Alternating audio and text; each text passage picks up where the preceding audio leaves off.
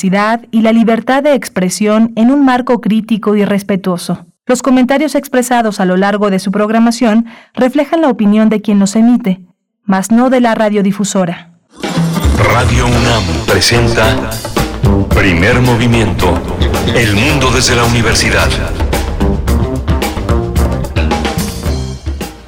Hola, buenos días. Ya son las 7 de la mañana con 3 minutos en esta gran ciudad de México eh, de este miércoles 30 de marzo. Estamos enlazados a la ciudad de Chihuahua, Ciudad Cuauhtémoc, Ciudad Juárez, tres grandes ciudades que comparten esta, esta programación de primer movimiento de 6 a 7 y de 7 a 8 de la mañana a través de su radio universitaria, Radio Universidad de Chihuahua. Hoy estamos en, en la cabina, eh, Arturo González en los controles técnicos, Frida Saldívar en la producción ejecutiva, Violeta Berber en la asistencia de producción y mi compañera Berenice Camacho eh, al frente del micrófono. Querida Berenice, buenos días.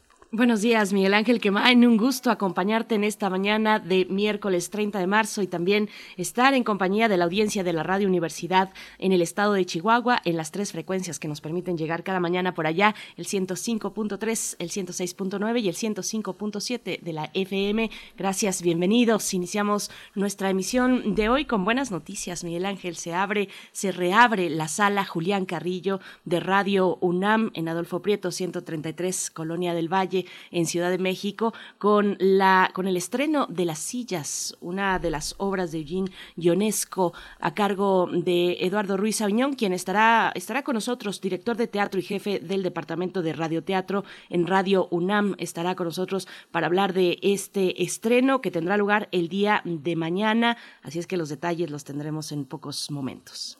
Sí, es una es, es eh, muy significativo que ya eh, este espacio tan emblemático de Radio UNAM esté abierto y sobre todo con una obra tan interesante, con una propuesta de un director mexicano poderoso y que ha formado parte de nuestro patrimonio teatral en Radio UNAM. Fonografías de bolsillo es hoy el turno de Carlos Gardel. Pavel Granados, escritor y director de la Fonoteca Nacional, continúa con el desarrollo de la trascendencia, la importancia de Carlos Gardel entre nosotros.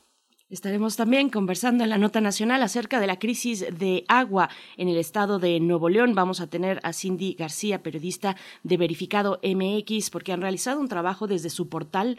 Eh, ustedes se pueden acercar a verificado.com.mx, eh, donde se explica, donde se da cuenta con datos así verificados de la grave, eh, de la gravedad de la crisis del agua en Nuevo León. Un reportaje de Deira Guerrero, así es que vamos a estar con la gente de verificado para acercarnos pues a este momento de gran urgencia respecto al, eh, al agua en el estado de Nuevo León y sobre todo en la zona metropolitana, en Monterrey. Vamos a tenerlo para nuestra nota nacional.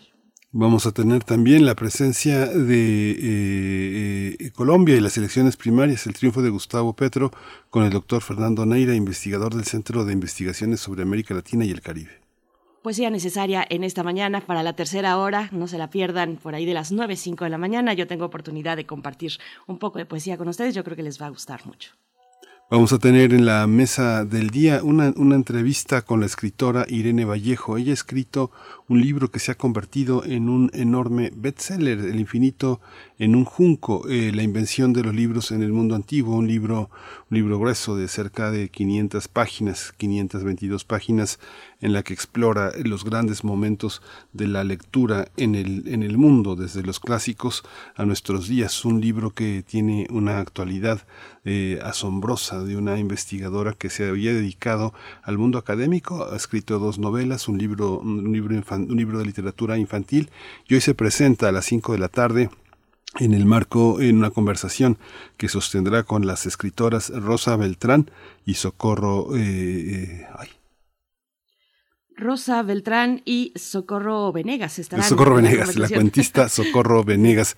Se fue, ella, es, ella es responsable de libros UNAM y Rosa Beltrán es responsable de la coordinación de difusión cultural. Ambas escritoras, independientemente de su, de su lugar en nuestra universidad, tienen un lugar en la literatura y desde ese espacio mental, estético, van a conversar con Irene Vallejo. Es un fenómeno editorial muy interesante el de Irene Vallejo, una escritora, eh, una escritora joven eh, que ha este este libro reciente, El infinito en un junco, se ha traducido a 30 idiomas ya. Eh, ha superado ventas de 150 mil ejemplares. obtuvo en 2020 el Premio Nacional de Ensayo en España. Ella es de Zaragoza, es filóloga y bueno, de verdad es es un fenómeno, un fenómeno editorial, un fenómeno también de libro, un libro que habla sobre el libro y sobre los lectores, así es que si no lo han leído, mm, las 500, casi 500 páginas, pues eh, pueden de pronto eh, ser atemorizantes para, para algunos, pero no, es una lectura que se va rápido, es una lectura muy fluida, con muchos referentes, muy interesante, una manera de escribir también muy interesante, así es que, bueno, pues no se pierdan en la mesa del día esta conversación que tuvo Miguel Ángel Quemain con Irene Vallejo, que está en México y que, como dices, querido, va a presentar esta publicación el día de hoy a las 5 de la tarde en la sala Nezahualcóyotl del Centro Cultural Universitario en, en, Ciudad Universitaria, aquí en Ciudad de México. Y bueno, nosotros vamos a cerrar este, esta emisión con el crisol de la química. El doctor Plinio Sosa nos acompañará para hablar de el metano, los pantanos y las jaulas de hielo. Es la propuesta de esta mañana del doctor Plinio Sosa, quien es académico de tiempo completo en la Facultad de Química en la UNAM, que se dedica precisamente a la docencia y a la divulgación científica. Estos son los contenidos de esta mañana y lo que se vaya acumulando, Miguel Ángel, porque vaya que hay elementos en la opinión pública, en el debate público para el caso de nuestro país, pues que abordar. Iremos con ustedes también leyendo sus comentarios en redes sociales, arroba PMovimiento en Twitter, Primer Movimiento UNAM en Facebook son las coordenadas para ponernos en contacto y ponernos en diálogo también. Vamos a ir con información sobre COVID-19.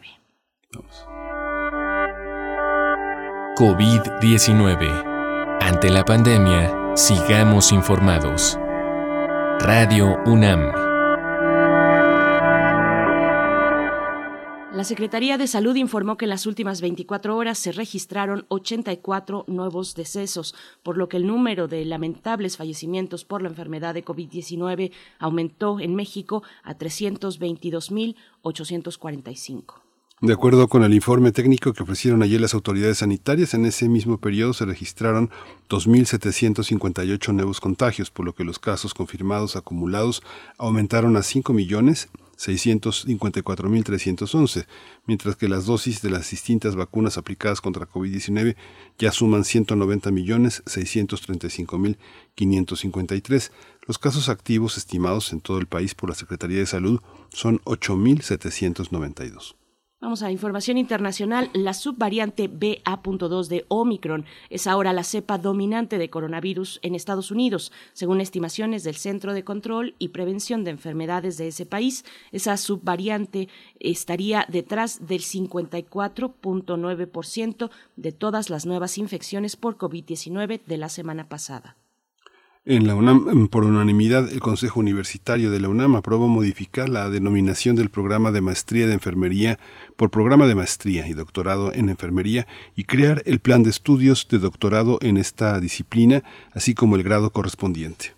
Cabe destacar que el objetivo de este doctorado es formar investigadoras e investigadores del más alto nivel que desarrollen estudios originales con amplio dominio teórico conceptual y rigor metodológico para impulsar el avance del conocimiento de la enfermería.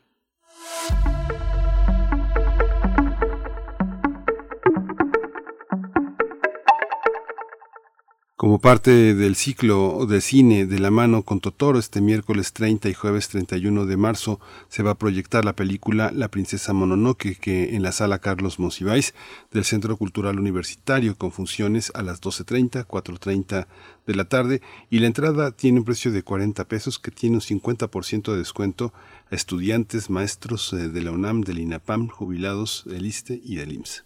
Pues qué maravilla poder ver a mm, Hayao Miyazaki, la, princesa Mononoke, en pantalla grande y en la sala Carlos Monsiváis. Eh, si tienen oportunidad, no se lo pierdan. Y también no dejar pasar que la Comisión Ambiental de la Megalópolis eh, activó la fase 1 de la contingencia ambiental por ozono, por altas concentraciones de ozono que van de 162 a 156 ppb en, en el Valle de la Ciudad de México, en el Valle Metropolitano de la Ciudad de México. Así es que, bueno, hay que eh, revisar las restricciones de circulación de vehículos, de vehículos automotores que se han emprendido para este día miércoles 30 de marzo. Nosotros vamos a ir con música, Miguel Ángel. Vamos a escuchar de Ray Charles, Aleluya, I Love Her So.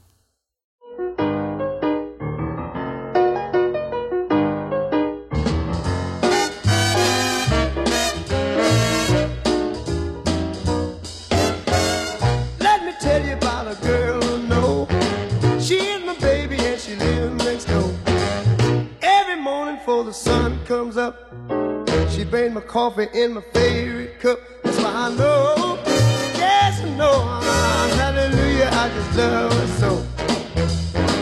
When I'm in trouble and I have no friend, I know she'll go with me until the end.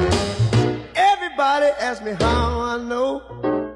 I smile at them and say she told me so. That's why I know, oh, I know, hallelujah, I just love her so. Now if I call her on the telephone and tell her that I'm all alone, by the time I count from one to four, I hear her on my door in the evening when the sun go down, when there is nobody else around. She kisses me and she holds me tight and tells me, Daddy, everything's alright. So I know, yes, I know hallelujah, I deserve so.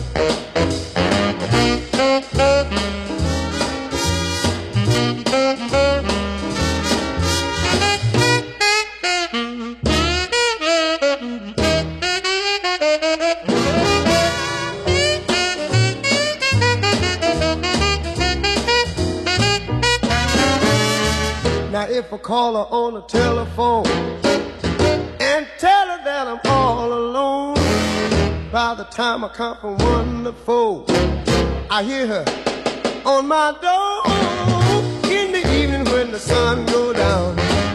When there is nobody else around, she kisses me and she holds me tight and tells me that everything's alright. That's why I know, yes I know, hallelujah, I just love, oh hallelujah.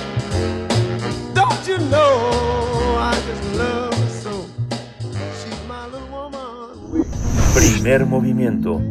Hacemos comunidad con tus postales sonoras. Envíalas a primermovimientounam.gmail.com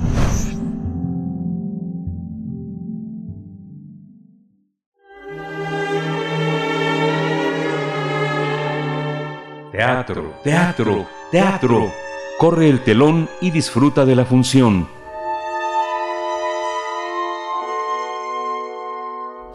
Las sillas eh, de Eugene Ionesco es considerada como su obra maestra y además eh, esa historia escrita en 1952 la hizo a los 43 años. La obra logra mantener un perfecto ensamblaje entre los elementos cómicos y trágicos, mientras pone en escena a dos ancianos que encarnan el esfuerzo del hombre por comunicarse con el otro cuando en realidad no hacen sino hablar consigo mismos. Ionesco es uno de los máximos exponentes del teatro del absurdo. Sitúa en el escenario a esta pareja de ancianos que están aislados en una torre y para justificar los fracasos de su existencia le dan vida a personas imaginarias de todo tipo.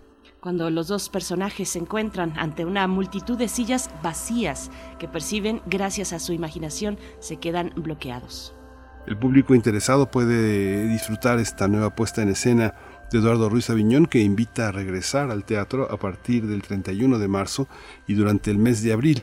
Lo mejor de todo es que la presentación será en la sala Julián Carrillo de Radio UNAM. Vamos a conversar esta mañana sobre las sillas, esta puesta en escena en la sala Julián Carrillo de Radio UNAM y nos acompaña con este propósito Eduardo Ruiz Aviñón, director de teatro y jefe del Departamento de Radio Teatro en Radio UNAM. Querido Eduardo Ruiz Aviñón, cuánto tiempo ha pasado, no nos hemos visto, pero llegamos y regresamos con esta gran noticia, la reapertura de las puertas de la sala Julián Carrillo. ¿Cómo estás? Bienvenido. Hola, buenos días, ¿cómo están?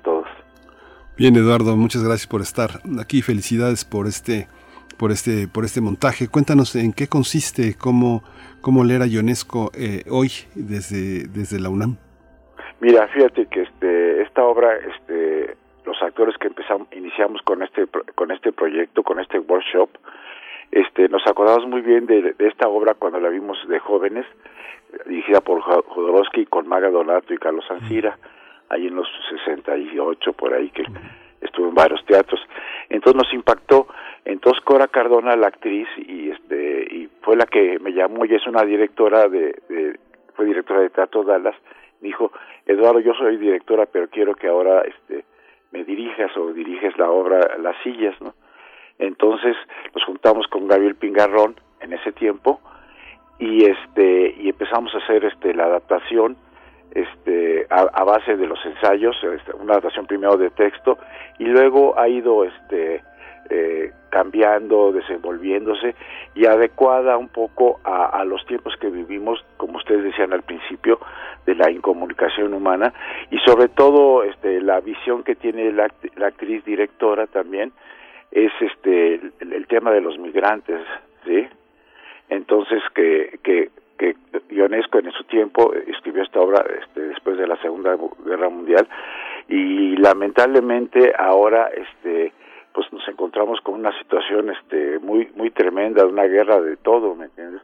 Y esta obra este hicimos un workshop este y hemos estado ensayando varios meses, nos tocó la pandemia y hemos vivido este los actores este y eh, varias eh, problemas con, con la pandemia, con la enfermedad, con la muerte. Ha sido una obra, este, un workshop muy vivencial que nos ha, este, llevado a, a, meterle el, este, este, el, ojo tremendamente al texto y, y hacer una, este, una adaptación a nuestra época y un poco a América, ¿ves? De, de, lo que le pasa, le podía pasar a la gente que va a otro país como Estados Unidos y lo hemos situado un poco como unos este, migrantes que, que van a Estados Unidos. ¿sí? Eduardo, eh, háblanos, háblanos de la obra, háblanos de las sillas, qué lugar ocupa dentro del el grueso de la obra de, de, Ionesco frente a otras como la cantante Calva, que es tal vez la más conocida de, de este autor franco-rumano. Cuéntanos de las sillas. Bueno, este, las sillas, como, como digo, es una obra impactante, donde también se este, juega, juegan con lo cómico y lo trágico y en este teatro del absurdo muy difícil que, que para, para ciertos públicos y, y, sobre todo para el director. Nosotros nos hemos em, empeñado en, en, encontrar un poco, este, haciendo esa mezcla de lo cómico y lo trágico, lo trágico de, que nos ha pasado a nosotros personalmente, a los que hemos trabajado en el workshop, este porque sí hemos tenido muchos problemas porque no teníamos teatro nos hemos preguntado mucho este lo vamos a hacer en streaming todo esto que nos preguntamos los los teatristas y que nos preguntamos ahora de, de que pues el, teatro está en, situación muy difícil verdad eh, vemos la cartera de teatro y afortunadamente hay muchas presentaciones demasiadas ves pero este tipo de obras la este creo que son importantes y, y, y que la UNAM este lo ponga una obra de autor importante, porque qué bueno que haya un movimiento de dramaturgia mexicana joven y todo esto con los temas que, que, nos están este, llevando como, como la feminidad, el, feminismo, la relación entre, entre las familias y todo. Esta, esta tiene todo eso, ¿sí?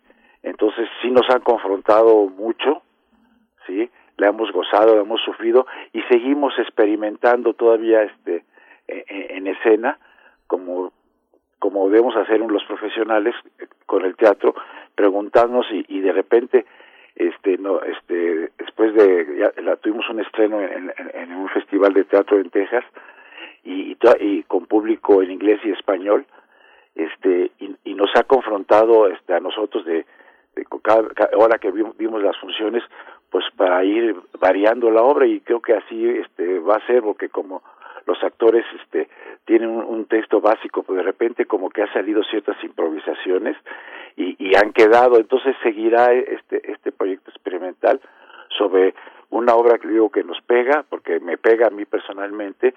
Este, se trata de dos, eh, dos ancianos y, y este, pero más, yo siento que en nuestra versión los ancianos somos los hombres, ¿no? Los seres humanos que, y con nuestra dualidad femenina y masculina.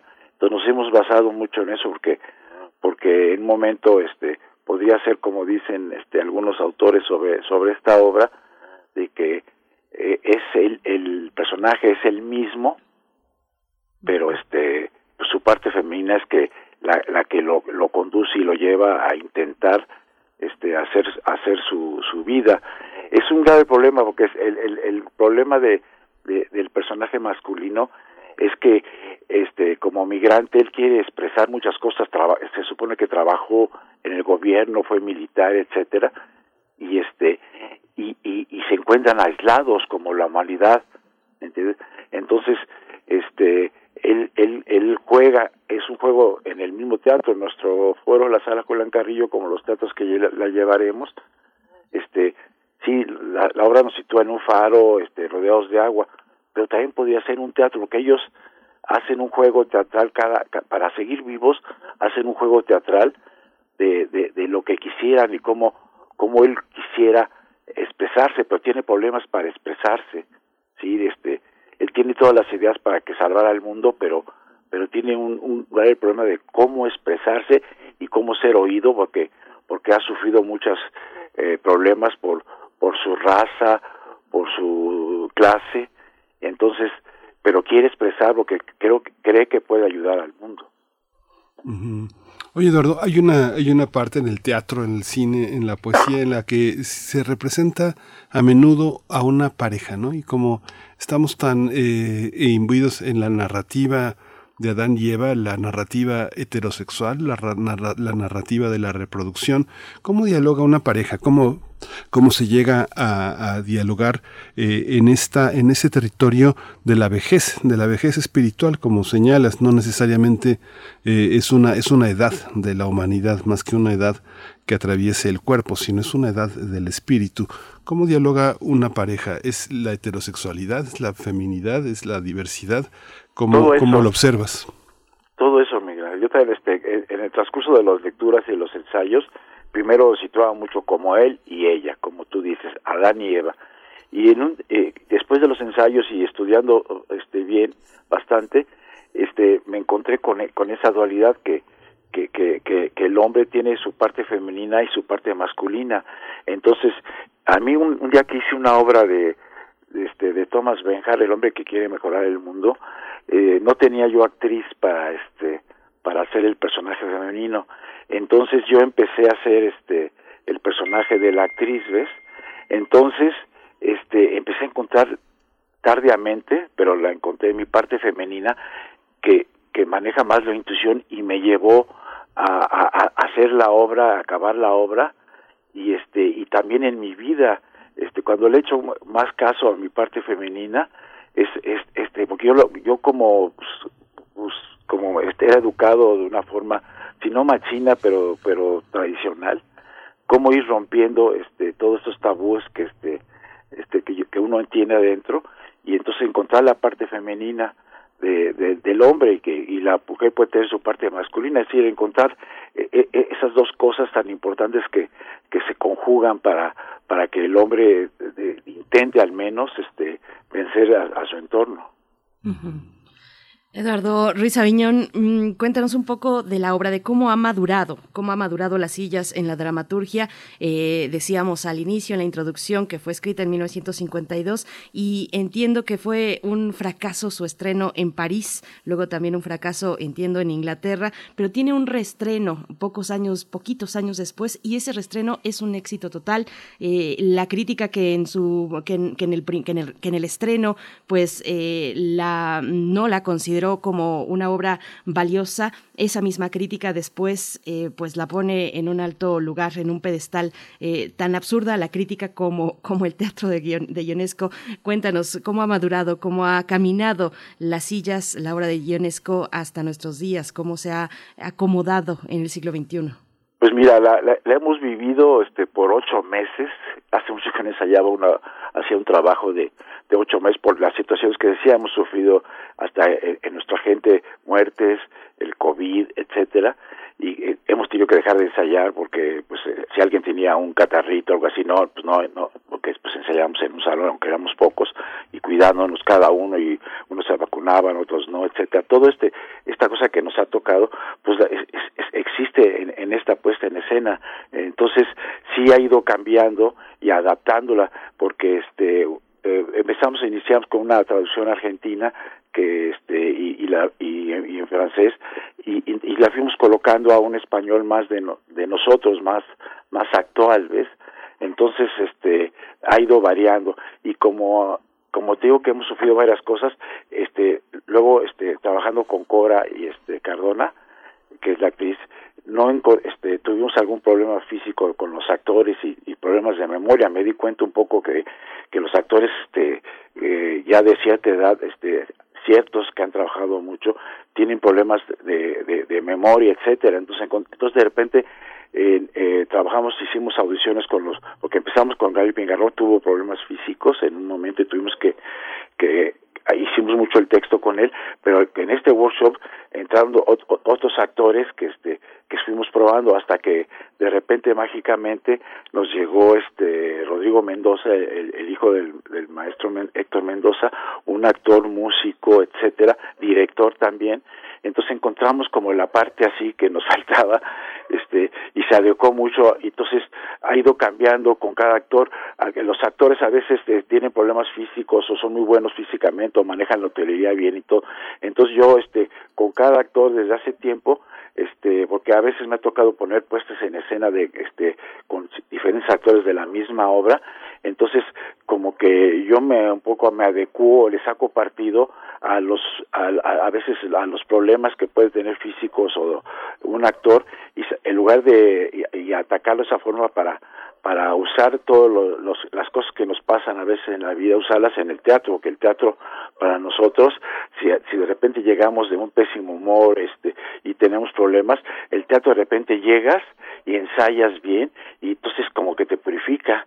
Y entonces, y entonces nos cuestionamos mucho porque porque en ese tiempo este, teníamos dudas de si le íbamos a llevar a, este, a escena, al teatro vivo, que, que, que, es lo que necesitamos, porque el teatro vive de la. Entonces nos cuestionamos mucho de, de, de si lo hacíamos, como te decía, en, en, en video, en televisión, entre todo eso que, que nos causó problemas este, a, a toda la gente de teatro en el mundo y sobre todo aquí en México, están en están este en el espíritu de la obra ves entonces han pasado cosas trágicas y cosas eh, maravillosas este de una alegría sí pero que, están en, en, nuestra adaptación. Entonces este y, y, y, va variando. Ahora vamos a dar unas funciones aquí en la en, en la Julián Carrillo con ya varias experiencias y vivencias que hemos llegado como un workshop y esto nos va a llevar porque este algunos de los problemas que tenemos los teatristas en México un día hablaré con mi eh, con, con Miguel Ángel sobre eso es de que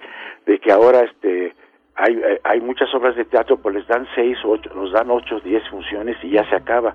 Y nosotros los los señores ya los viejitos como le digo yo este como la humanidad este pues hemos visto que que una obra se va haciendo con el público y de repente este esto queremos hacer este cómo va a ir eh, la relación con el público, cómo, cómo, cómo hace que, que vaya variando la obra, agarre ciertos ritmos y, y, te des cuenta de, de, que aunque has ensayado mucho y todo eso, la, la reacción del público te da pautas para, para seguirle. Entonces esto ha sido un, un trabajo así de, de laboratorio, de experimentación, que nos ha llevado a tener un texto este, eh, de, lo, de lo más eh, eh, corto comparado a, la obra larga, porque sentíamos que eh, en estos tiempos este lo que maneja mucho Brionesco, que es que es muy absurdo, la, la reiteración la tiene, ¿ves?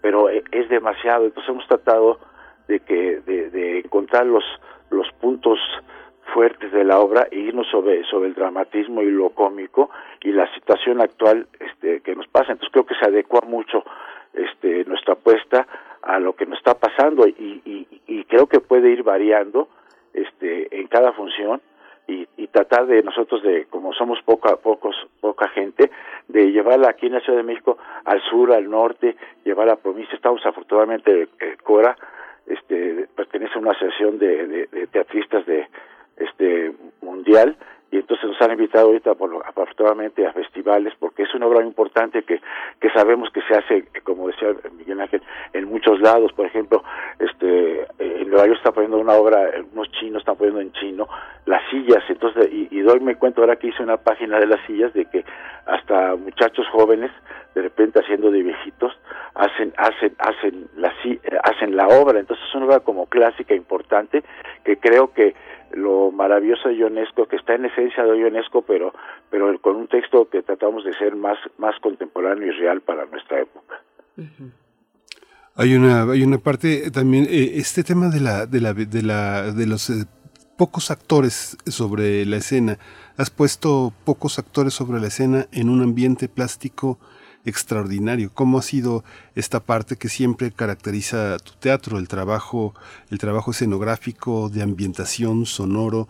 Hay un detalle eh, muy profundo en las puestas en escena. Tal vez tenga que ver con tu propia experiencia en radio, la manera de escuchar con los ojos cerrados, ¿no?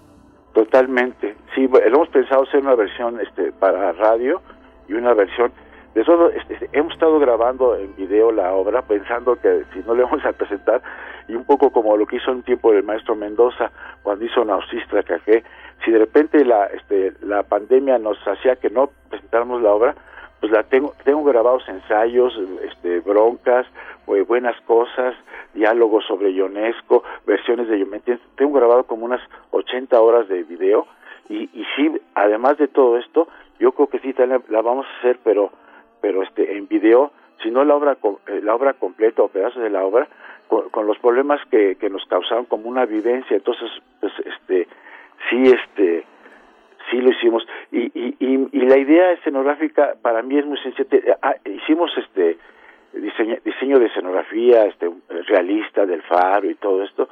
Y este y muy bruquiano que es mi maestro este lo, creo que lo más importante de nuestra puesta en escena es como decía Miguel Ángel este son las sillas. Yo este encontré eh, como, como en mi tipo de teatro es muy mucho de imaginación y de radio y también visual este que las sillas como dice Ionesco son personajes. Entonces en esta apuesta eh, cuando entra una silla con una señora o entra un general con una silla este la silla adopta para mí las sillas son personajes toda mi vida he visto a las sillas como personajes a veces veo una silla presidencial o una silla de oficina o una silla de un escritor y las veo diferentes.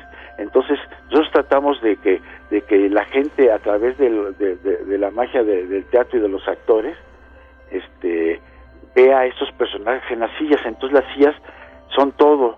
Entonces me basé en un, en un espacio vacío con iluminación y música original que hizo además este eh, nuestro actor, este, este, en, en, hacer construcciones con las sillas, hacer formas, este, escenográficas con las sillas. Entonces, pero los actores estos se, tienen que joder mucho porque porque además de que tienen que eh, aprenderse el texto, eh, hacer su personaje, este, tienen que construir este, cosas eh, escenográficas con las mismas sillas. Entonces ellos mismos son como los tramoyas que colocan las sillas de ciertas formas para dar una multitud o para dar la, la soledad o los personajes este, este, tienen relación con, con las sillas a veces tienen brazo, entonces el brazo de una silla es el brazo de una mujer o el brazo del militar que aplasta, ¿me entiendes? Entonces, este, estoy intentando eso y viendo que a, llegar a una solución de lo más sencilla para también y de pocos actores, porque también pocos actores, este, económicamente funciona, puedes viajar a más lados porque qué más que quisiera uno de una compañía y poner a, Shakespeare o obras de Ionesco con, más actores, ¿no? Entonces, este esto lo, para poderlos adecuarnos e irnos de repente a foros porque también pensábamos hacerlo en foro abierto pues en una plaza en la casa del lago etcétera porque en esa búsqueda que estábamos buscando de espacio el ideal era la sala Julián Carrillo pero pero ante la disyuntiva de que no habrían los los teatros de la UNAM y todo esto pues entonces nos abrimos para para poder presentarlo este en, foros eh, independientes pequeños o hasta como fuimos a, Texas a, un, a un teatro grande y adaptarlo este, adaptarnos mucho a, qué teatro tenemos, si tenemos piernas, no tenemos, etcétera.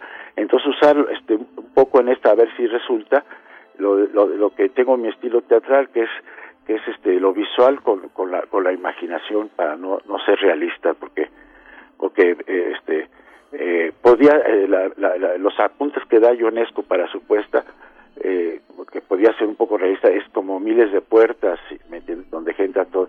Aquí eh, tomamos mucho en cuenta los, las indicaciones de Ionesco pero yo encontré en las sillas como desde niño he visto que las sillas son personajes y entonces se ha adecuado mucho a los actores les ha gustado mucho para poder recrear esos personajes y que son las sillas ¿sí? yo yo veo personajes en las sillas siempre toda mi vida Claro, claro, por supuesto. Eh, pues Eduardo Ruiz Aviñón, estamos escuchando de fondo la obertura Sirena, que hace parte de la música de las sillas que se estrena el día de mañana. Vamos a escuchar un poco y volvemos contigo a la conversación para, para cerrar y concluir. Vale, gracias.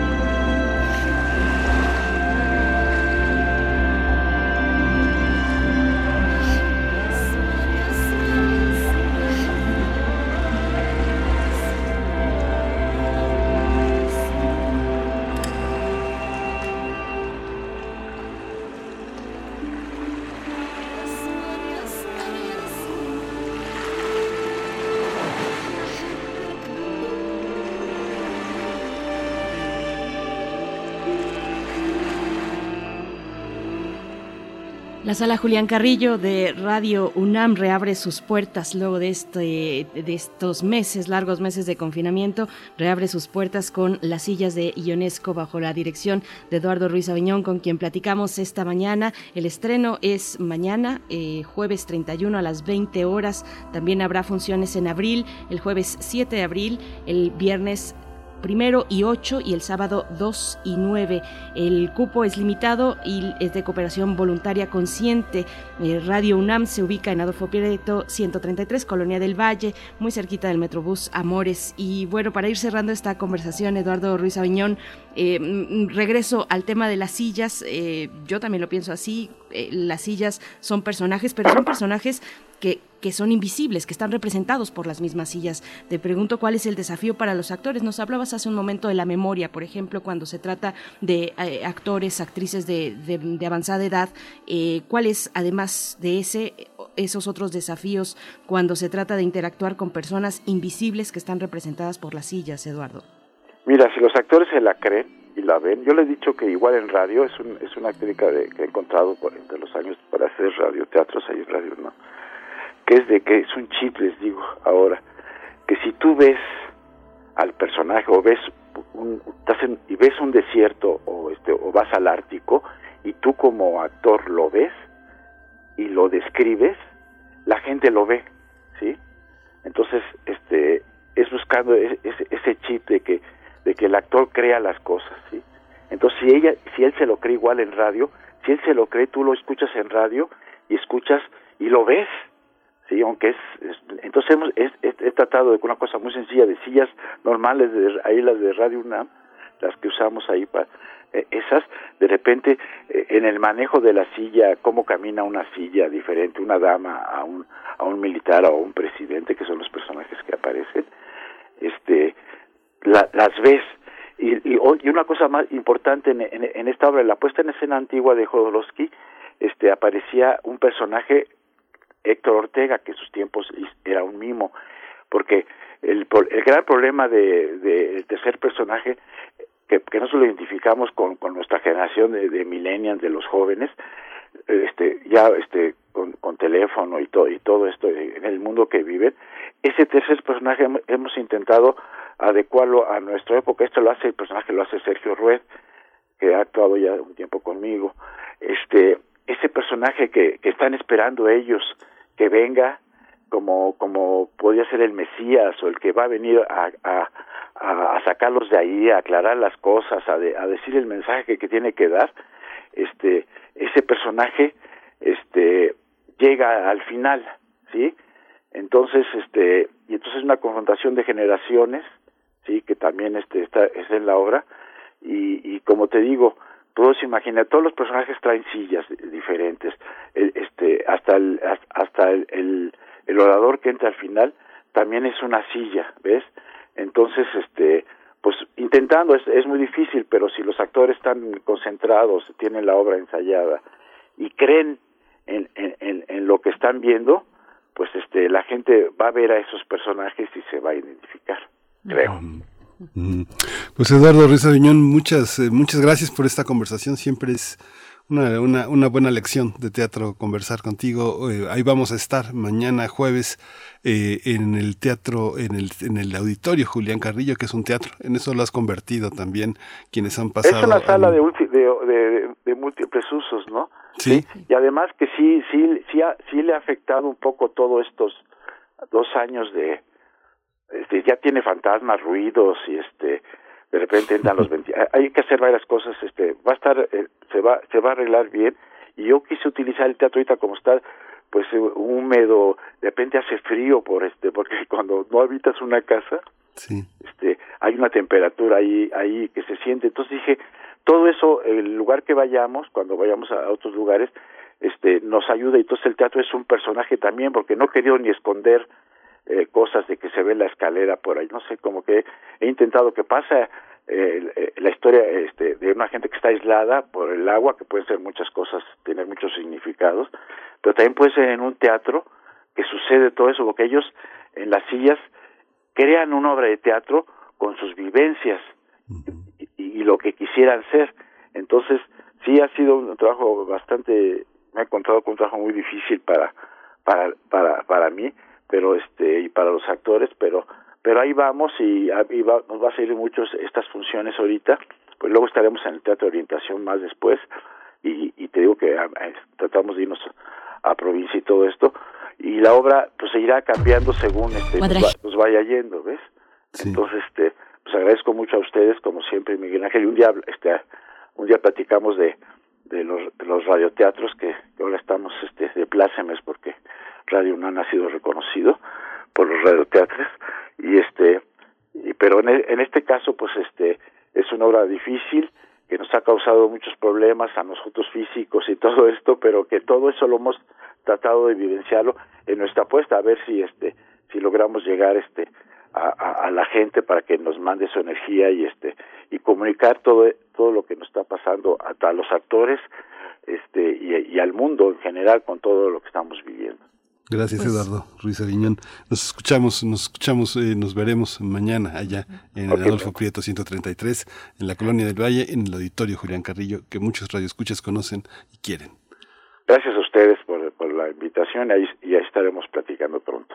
Gracias. Enhorabuena, Eduardo Ruiz Aviñón. Pues sí, hay que regresar a nuestros teatros, hay que llenarlos de nuevo de vida. Eduardo Ruiz Aviñón es director de teatro y jefe del Departamento de Radio Teatro en Radio UNAM. Nosotros vamos a escuchar eh, lo que ocurrirá en estos días, hoy, mañana, en la Feria Internacional del Libro del Palacio de Minería.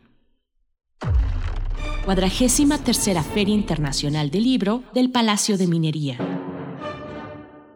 La pandemia ha cambiado nuestras vidas y a nivel psicológico ha ocasionado movimientos.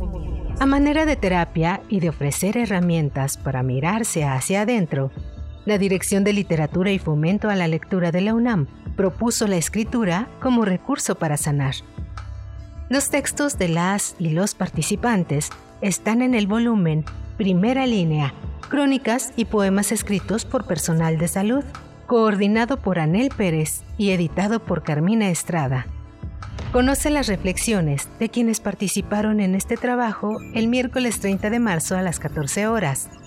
Participan Elisa Díaz Castelo y Leonardo Tarifeño. Invenciones a cuento es un libro que reúne los textos ganadores del Premio de Cuento Joven UNAM Sectei en su edición 2020. En él podrás encontrar mitos indígenas, animales fabulosos, humor, tragedia, poesía y mucho más. Lo presentan sus autores, jóvenes que están escribiendo un nuevo momento narrativo. Acompáñalos el jueves 31 de marzo a las 19 horas.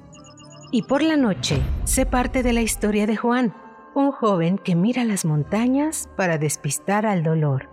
Un día, él decide viajar. Dicen que en las montañas hay un tesoro. Dicen que ahí el tiempo transcurre diferente. ¿Lograrás saciar la curiosidad? Descúbrelo en la presentación del cuento Las Montañas Azules de Adolfo Castañón, editado por el Instituto Politécnico Nacional. Jueves 31 de marzo a las 21 horas. No olvides que este año la Filminería es virtual. Sigue las actividades a través de su página de Facebook, en YouTube y en www.filminería.unam.mx. Los libros son la medicina y leer es estar vivo. Cuadragésima tercera Feria Internacional del Libro del Palacio de Minería. Primer movimiento Hacemos comunidad en la sana distancia.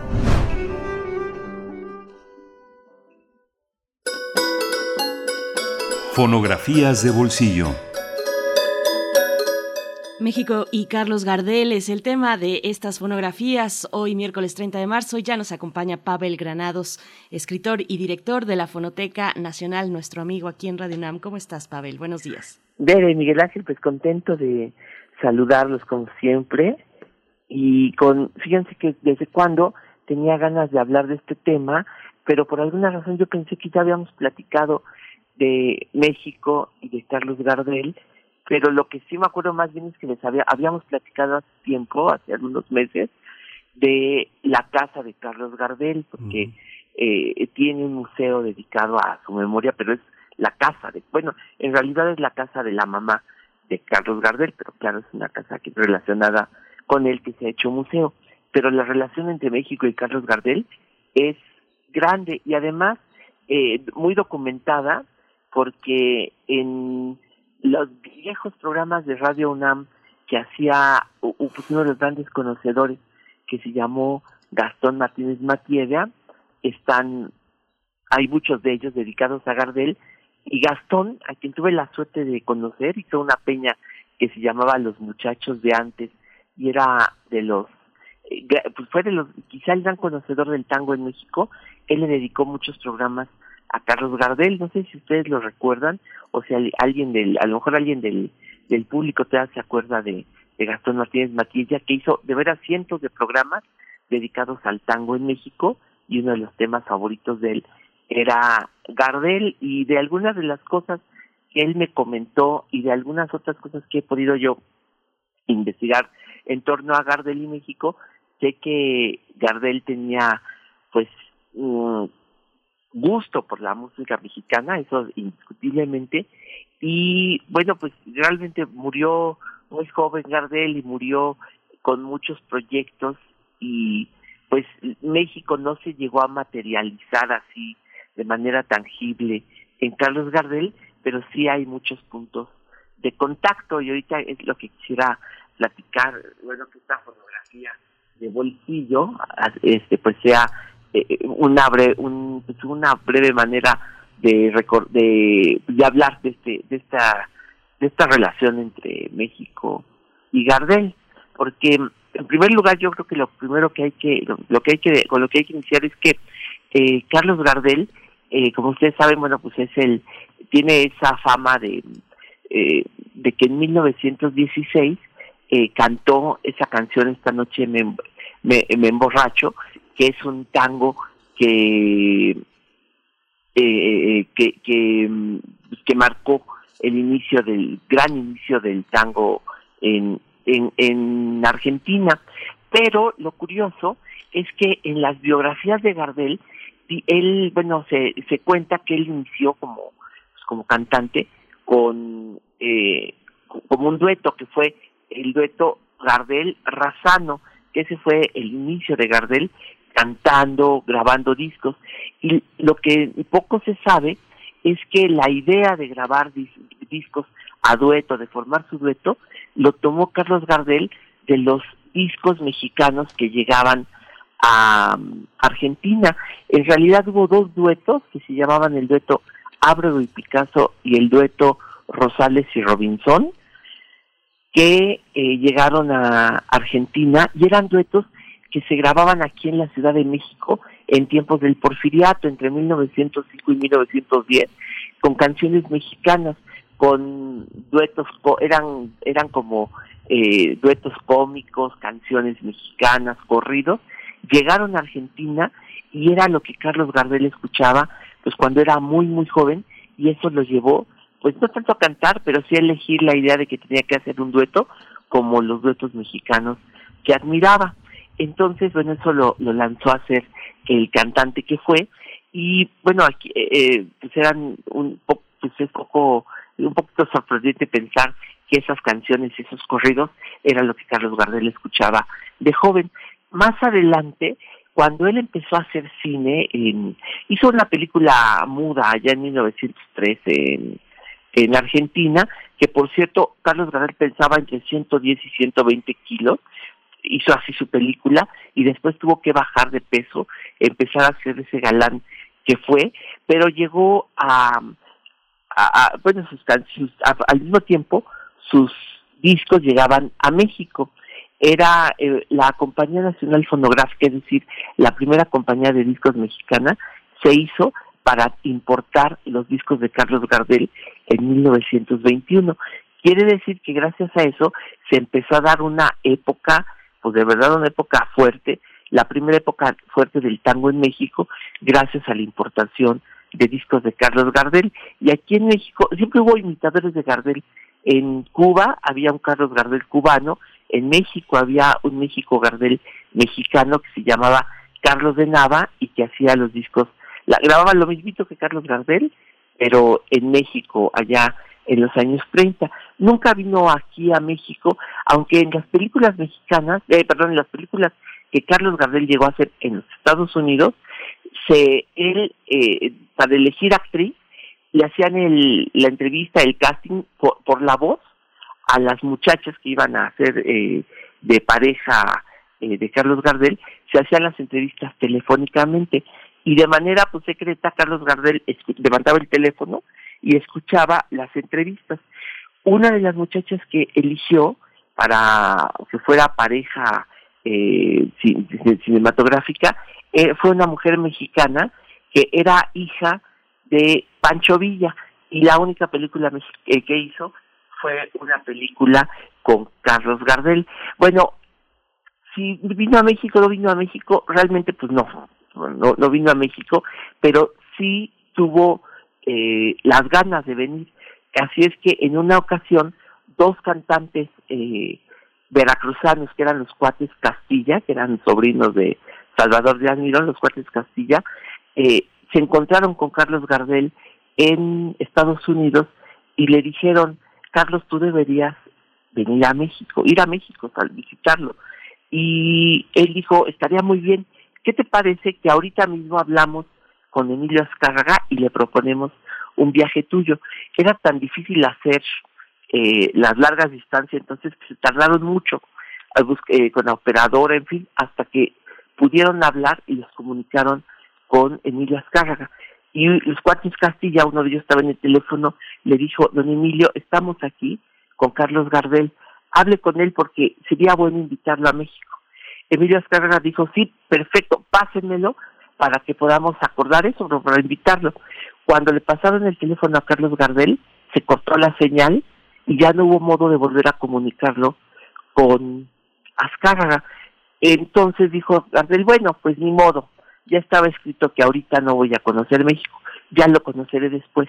Pero ese, eso fue en 1935, cuando Gardel de Estados Unidos fue a Sudamérica y fue donde murió. La verdad es que hay muchas más anécdotas en torno a Gardel y a sus amigos mexicanos, pero ahorita ya, pues ya este, estamos a punto de presentar la pieza de hoy, que es una canción que no grabó música mexicana, aunque sé que le gustaba mucho la canción de Cielito Lindo, pero pues, lo más cercano que, que pude encontrar fue una canción que escribió el suegro de Pedro Armendáriz, que es el Chebor, que fue un director de cine chileno, que vivió mucho tiempo aquí en México, aquí, aquí hacía sus películas como una que se llamaba Marihuana el monstruo verde, pero Carlos Gardel le grabó este foxtrot que se llama Pero hay una melena, allá en los años 20, que fue lo que traje hoy para ilustrar esta relación de Gardel en México. A ver si después hacemos otra fonografía con la segunda parte de Carlos Gardel y México, porque hay todavía otras cosas que decir, este, ver en el Ángel. Sí, gracias, eh, Pavel. Vamos a escuchar la, propuesta que tienes para hoy y de una vez vamos a despedir esta hora para eh, nuestra conexión con la Radio Universidad de Chihuahua. Nos escuchamos el día de mañana. Estamos de 6 a 7, de 7 a 8 en el horario de la Ciudad de México y vamos, vamos con la fonografía de Bolsillo y esta propuesta sobre Carlos Gardel. Gracias, Pavel. Nos escuchamos el próximo miércoles. Bye.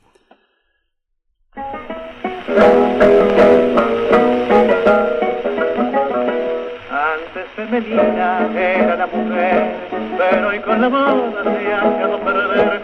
Antes no mostraba todas rostro y piel, pero hoy muestra todo lo que quieran ver. Hoy más de una niña parece un varón, no le falta alguna más que usar razón. Y lo que me causa más indignación son esas peleas que usa la garzón. Lo que más detesto es la melena, porque la mujer convierte en nena. Hay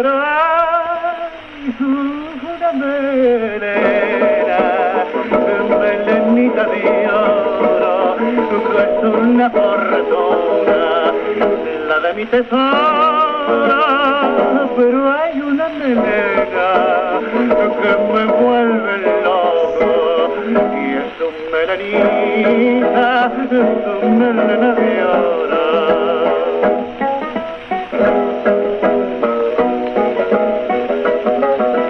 Más de una jamona que anda por ahí se ha cortado el pelo para despistar y está convencida que fue nada así.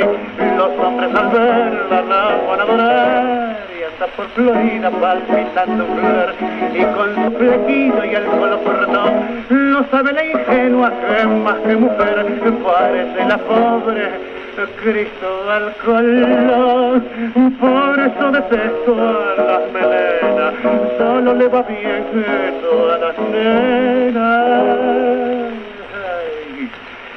pero hay una melenita de oro, que es una fortuna, la de mi tesoro. Pero hay una melena que me vuelve loco. Y es un melenita, es un melena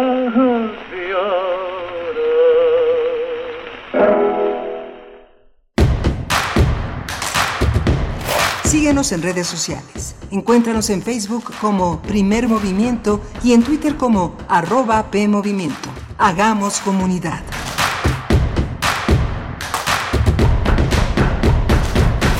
Cosmos. Entramado de lo que existe. Bucle del impulso y la ruina. ¿Dónde termina la devastación?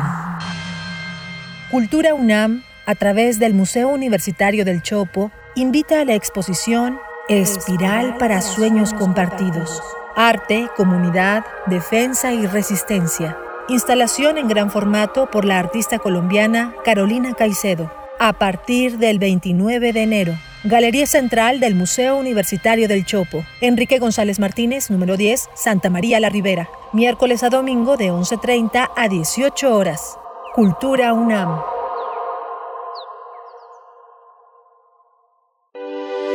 Niños, ya está la comida, ya siéntense, por favor. Oye, Ma, ¿no hay aguacate? No hay. Estaba carísimo y no me alcanzó. Oye, Ma, ¿me pasas una tortilla? No hay tortillas. No me alcanzó.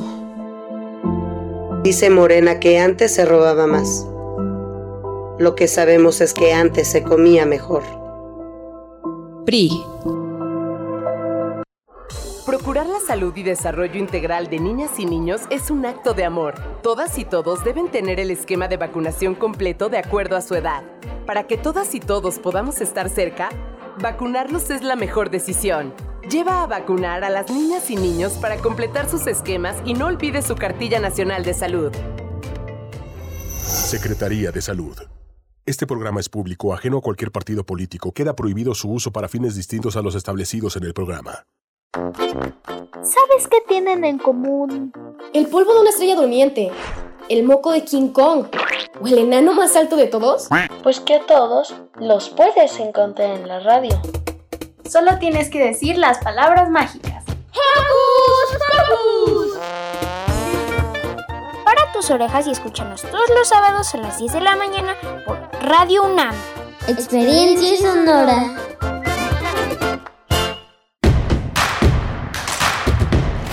Encuentra la música de primer movimiento día a día en el Spotify de Radio UNAM y agréganos a tus favoritos.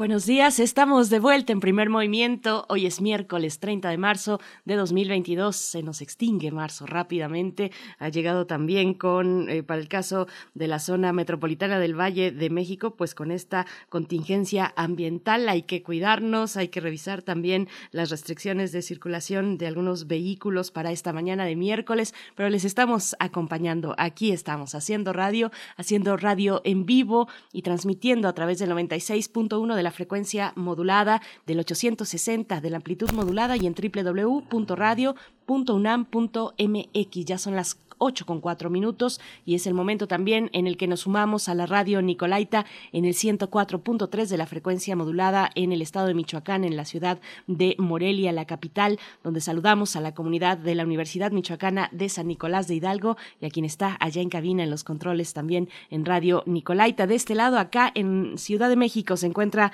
Socorro Montes esta mañana en los controles técnicos, Frida Saldívar en la producción ejecutiva, Tamara Quiroz está en las redes sociales, Antonio Quijano también jefe de noticias, está en cabina y Miguel Ángel Quemain en el micrófono, detrás del micrófono, con distancia, pero con la cercanía que nos da la radio. Miguel Ángel, buenos días. Hola, Berenice Camacho, buenos días. Buenos días a todos nuestros radioescuchas. Bueno, tenemos una segunda hora también eh, muy, muy interesante. Vamos a tener el tema de los homicidios en El Salvador y el estado de excepción que impuso el presidente Nayib Bukele con esta pues, con estas jornadas que han tenido como resultado más de 70 homicidios en, este país tan importante en Centroamérica y vamos a tener también eh, Colombia como parte de nuestro de nuestro menú de hoy.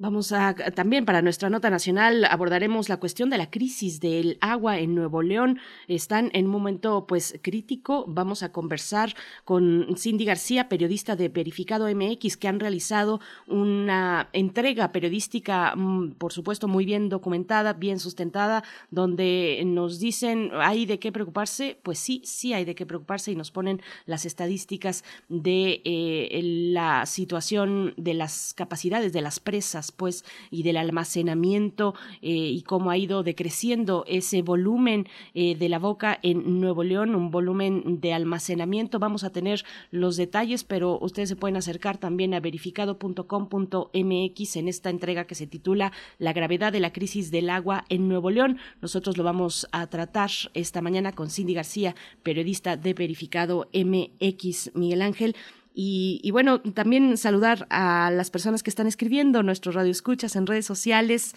Preguntaba Xochitl Arellano respecto a la presentación del libro de Irene Vallejo, este reciente, su más reciente publicación, El infinito en un junco, que eh, tú, Miguel Ángel, tuviste la oportunidad de conversar con esta escritora eh, española de Zaragoza que se encuentra en nuestro país para la presentación de su libro. Vamos a tener esa conversación que tuviste con Irene Vallejo en la mesa del día, pero decir que la transmisión también será en línea, que es lo que pregunta Xochitl Arellano. La transmisión, bueno, el evento es esta, esta tarde de 30 de marzo a las 17 horas en la sala Nezahualcóyotl del Centro Cultural Universitario y la, eh, la presentación, bueno, la transmisión en línea se podrá encontrar en Facebook de Libros UNAM, de Cultura UNAM, de TV UNAM y de Penguin Random House también. Así es que, bueno, hay muchas maneras de no perderse esta presentación, donde habrá también firma de libros de El Infinito en un Junco de Irene Vallejo Miguel Ángel. Sí, eh, también vamos a tener en Descarga UNAM el equipo que comanda a Mirna Ortega ha hecho un trabajo muy interesante de lectura de eh, Irene Vallejo con algunos de los fragmentos más significativos de este libro, El infinito en un junco, y bueno, van a estar ya disponibles en Descarga Cultura con este trabajo tan interesante, tan profesional de recolección de las voces fundamentales de nuestra, de nuestra universidad y del entorno que, eh, del que se ocupa nuestra máxima casa de estudios. Por supuesto, pues eh, les invitamos a seguir participando en redes sociales, también a acercarse el día de mañana, jueves 31, 20 horas, 8 de la noche, en Radio UNAM, al estreno de Las sillas de Eugene Ionesco, que mm, dirige, como ya lo escuchamos, eh, nuestro querido amigo Eduardo Ruiz Aviñón, director teatral, jefe del Departamento de Radio Teatro de Radio UNAM, con quien estuvimos conversando en la hora anterior. Mm, mm, acérquense si tienen oportunidad la entrada es, eh, bueno, es un cupo limitado, por supuesto, y es con una cooperación voluntaria consciente. Así es que, bueno, ahí eh, les dejamos esta invitación, les reiteramos la invitación. No será la única función el día de mañana. En abril también, eh, jueves 7, em, el primero, el 7, el 2, el 8 y el 9 de abril también habrá eh, presentación de las sillas de Ionesco Miguel Ángel. Nosotros vamos a ir con música, vamos a ir con música a cargo de Jaida G, All I Need.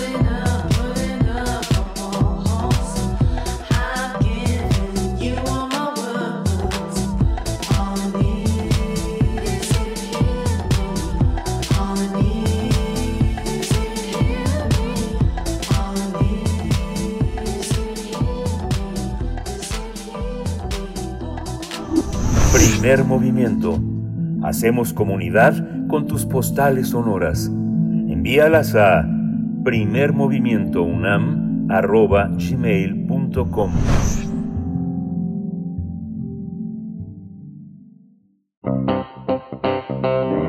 Nota Nacional Nuevo León está en crisis ante la escasez del agua que durante semanas han padecido los pobladores. La preocupación es tal que desde el 24 de marzo inició el calendario para cerrar el suministro de agua, lo que ha provocado enormes protestas.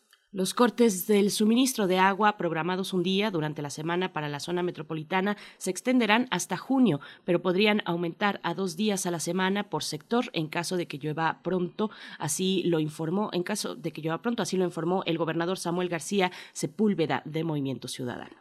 Sin embargo, Juan Ignacio Barragán, titular de Agua y Drenaje de Monterrey, lamentó que tras implementar la medida para racionalizar el agua, el consumo de líquido aumentó drásticamente, por lo que consideró que esto se pudo traducir como un ataque de pánico entre la población que compró de emergencia tambos y acumuló agua. Por su parte, el gobernador reclamó que las presas no tengan líquido y que, las, eh, y que estén secas, pues al día se consumen más de 160 litros de agua, cuando la OMS recomienda que sean 100. Vamos a recordar que el 2 de febrero fue cuando el Estado de Nuevo León hizo la declaratoria de emergencia por sequía extrema, debido a que las fuentes de abastecimiento se mantenían estresadas y ante las escasas lluvias en la entidad. Esta situación provocó que las tres principales presas que abastecen el área metropolitana se encuentren muy por debajo de su nivel pues vamos a tener una conversación acerca de la situación de la disponibilidad de agua en Nuevo León. Nos acompaña con este propósito Cindy García, periodista de Verificado MX. Gracias por estar esta mañana. Bienvenida a Primer Movimiento, Cindy García. Buenos días. Buenos días, Berenice Miguel. Aquí estamos. Gracias, gracias, eh, Cindy García. Eh, Samuel García prometió que va a resolver el problema. ¿Cómo se observa desde el punto de vista de los especialistas, de la gente que conoce profundamente la situación hídrica del Estado? Pues esto es un problema que ya venimos acarreando desde hace varios años. Eh, aunque había proyectos programados o planteados por administraciones anteriores, tanto como la de Rodrigo Medina como la de el exgobernador Jaime Rodríguez, eh, estos quedaron eh, pues ahí en el olvido, como quien dice, en el caso de Monterrey 6, este fue cancelado por el exgobernador Jaime Rodríguez, que ahorita está en la cárcel y ahora el exgobernador, bueno, en, en su momento eh, Jaime Rodríguez planteaba la presa Libertad, la cual ahora dice el gobernador eh, Samuel García que se encuentra en un 30%, que ni siquiera pudieron eh, pues avanzar más en este proyecto y es por eso que eh, en esta situación nos encontramos. Es una situación de crisis que ya organizaciones internacionales han marcado con un estrés hídrico en esta región desde hace, eh, pues lo planteaban para, para un futuro, ya estamos en ese momento y eh, pues esta, esta es la situación de crisis. En su momento, incluso el, el, año pasado, eh, el, en 2019, el exsecretario de Gobernación, Manuel González, hablaba de que no había escasez de agua, que no había problemas, que aunque se estaba batallando en esos momentos en llenar los tanques de almacenamiento para que pudiera llegar a la ciudad. Y eh, desde ese momento ya sabíamos obviamente por parte del Instituto de Recursos Mundiales de, de que, tiene un atlas de estrés hídrico que esta situación iba a ir empeorando que ahorita pues nos encontramos ya con cortes eh, un día son diversas zonas eh, aquí en Nuevo León, eh, que contemplan varios municipios. Estas zonas están eh, localizadas por, por sectores y cada colonia tiene cada día un corte de agua. De 5 a 9 de la mañana, que es eh, alrededor, pues todos los, todo lo, o la mayoría de las personas que eh, hacen sus actividades para ir a trabajar, está el flujo normal de agua, pero a partir de las 9 hasta las 5 de la mañana del día siguiente es cuando se baja eh, esta, se hace una reducción de la presión de agua, lo que hace que sea prácticamente un corte, no un corte como tal, pero sí sale muy, muy poca agua. Y esto eh, pues obviamente se traduce en en problemas en algunas colonias donde no hay totalmente agua o donde están más lejos de las de las eh, rutas de agua y es por eso que eh, definitivamente pues hay complicaciones. Las presas eh, pues están totalmente eh, pues están vaciando. La principal que abastecía totalmente a la ciudad pues era eh, la de Cerro Prieto eh, que tiene ahorita un siete por ciento la de la boca también eh, tiene ahorita un 13%, eh, que son de las principales presas aquí en la ciudad. Eh, pero de todas maneras, aunque estas ya tienen un, eh, un 7, un 15%, no se les puede sacar, de acuerdo a lo que comentaba el director de agua y drenaje, que no se les puede sacar la totalidad del agua porque ya al fondo de estas presas hay eh, eh, pues minerales tóxicos que no pueden ser eh, de alguna forma limpiados en los en los procesos de agua y es más complicado sacar esta finalidad, ¿no? Pero lo otro que comentan los especialistas, incluso el director de agua y drenaje, es que se ve un panorama más o menos desalentador porque no se esperan las lluvias que generalmente eh, podrían ayudarnos aquí a la zona. Hay un hay un clima eh, de sequía que que está desde hace varios meses y obviamente pues eso complica la situación aquí en la región. Cindy García, ¿cómo está haciendo frente la población? Eh, ¿Qué están haciendo para hacer frente a esta baja presión, a los cortes eh, de suministro? ¿Cómo se están organizando? Cuéntanos un poco de esa parte. Bueno, lo que se mm, comenta y lo que se le exige también a las autoridades, eh, ¿cómo está esta, este ambiente en, la capital y en, y en Nuevo León? Definitivamente, pues estamos buscando todos o están solicitando la mayoría de las personas una solución. Eh, la solución podría, podrían ser incluso bombardear nubes, pero no hay las condiciones para bombardear las nubes porque no hay un clima húmedo, es, es seco.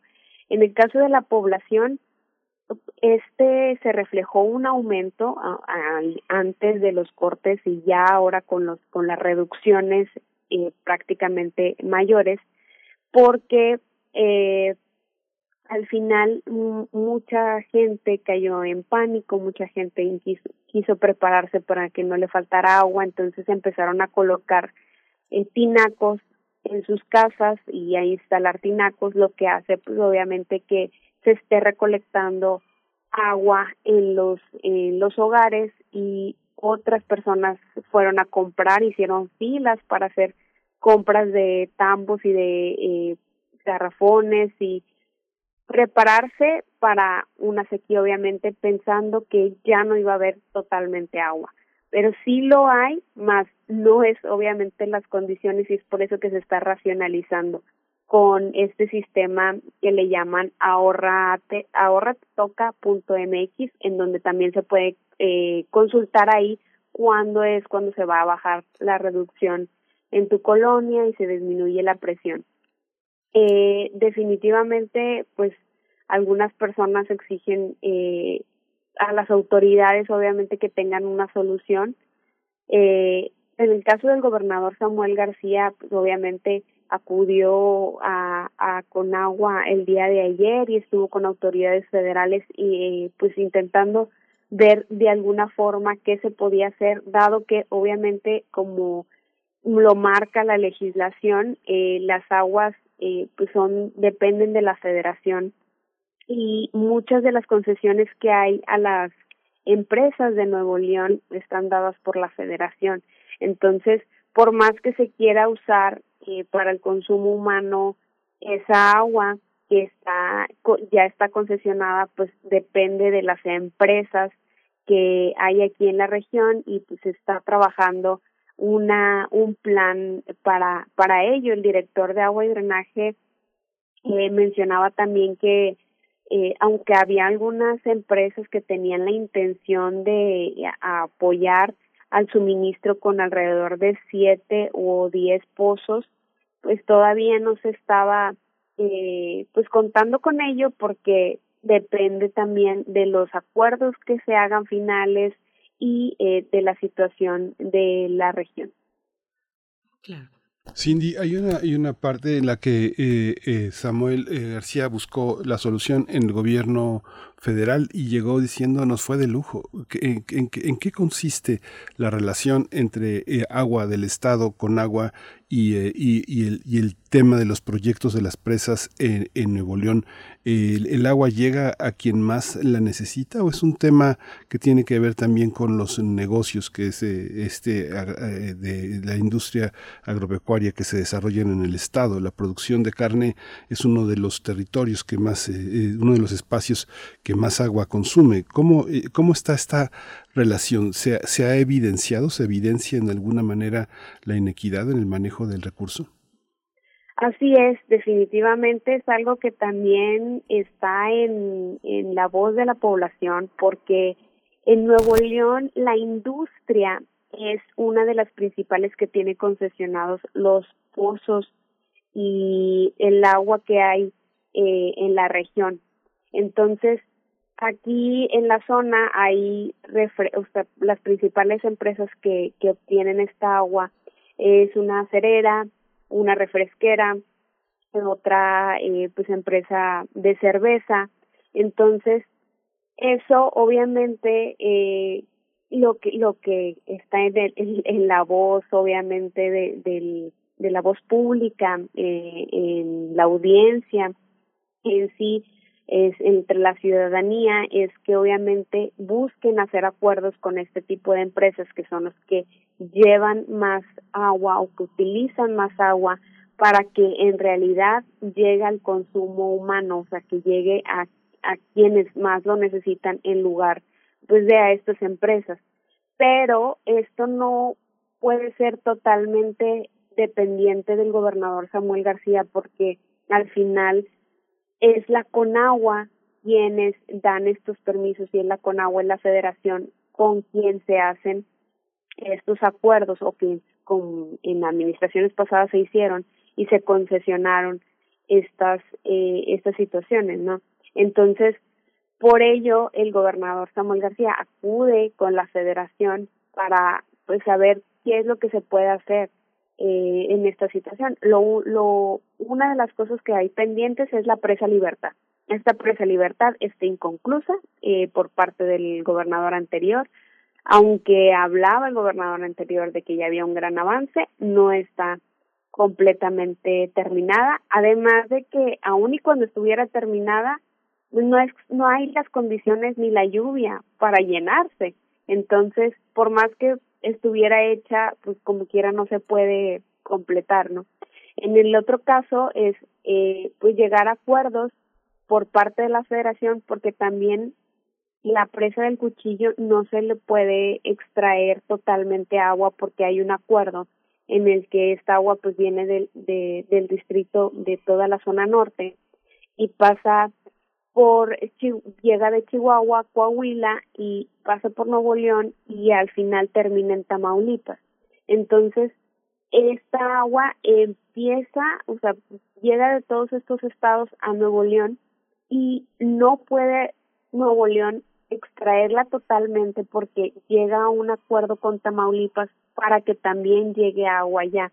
El, el gobernador Samuel García, dentro de sus planes, eh, busca también hacer como un, un reacuerdo para que pueda eh, realmente haber una solución en cuanto a la cantidad de población, para que pueda llegar.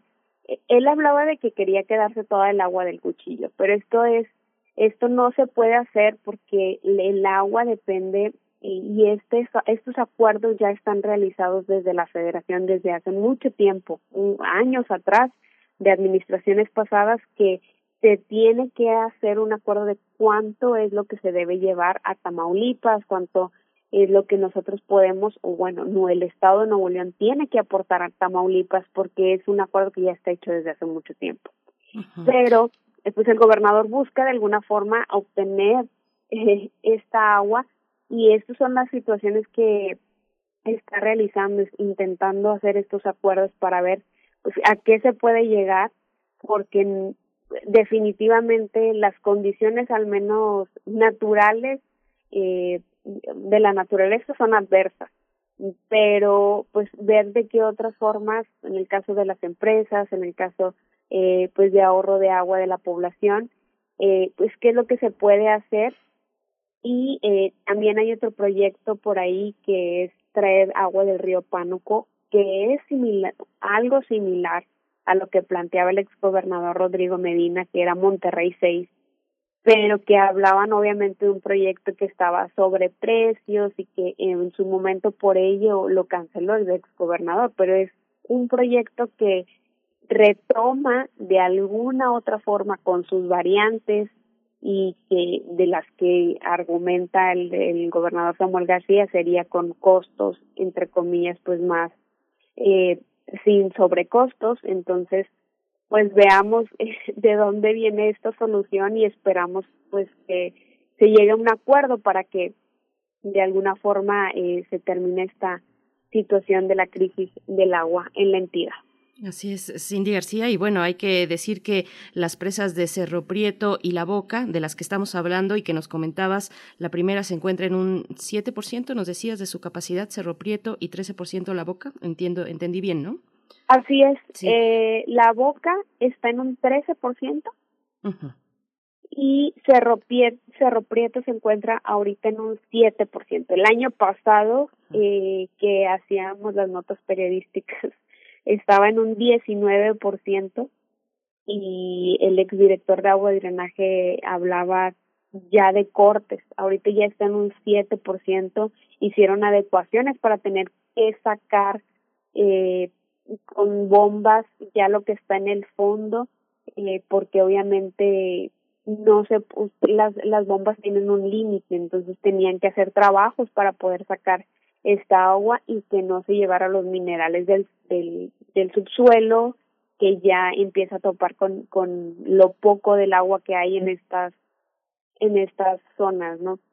Entonces, pues es lo complicado, más aparte, eh, pues la situación del distrito 031, que es la a la que pertenece la presa del cuchillo, que es una racionalización y que se tiene que enviar agua a Tamaulipas, etcétera, y que pues obviamente todo esto complica el panorama de la, la situación de sequía en la entidad.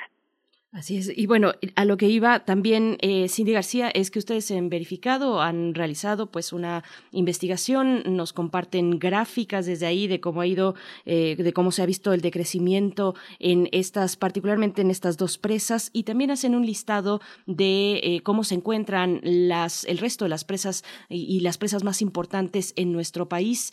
Eh, una cuarta parte de las 210 presas más importantes de México tienen agua por debajo del 50% de su capacidad. Un poco que nos comentes de esta parte también cómo se ve en contraste con estados aledaños, ya nos hablabas de Tamaulipas, eh, cómo se ven los porcentajes, la situación en los estados aledaños, eh, en los estados vecinos de, Nuevo León.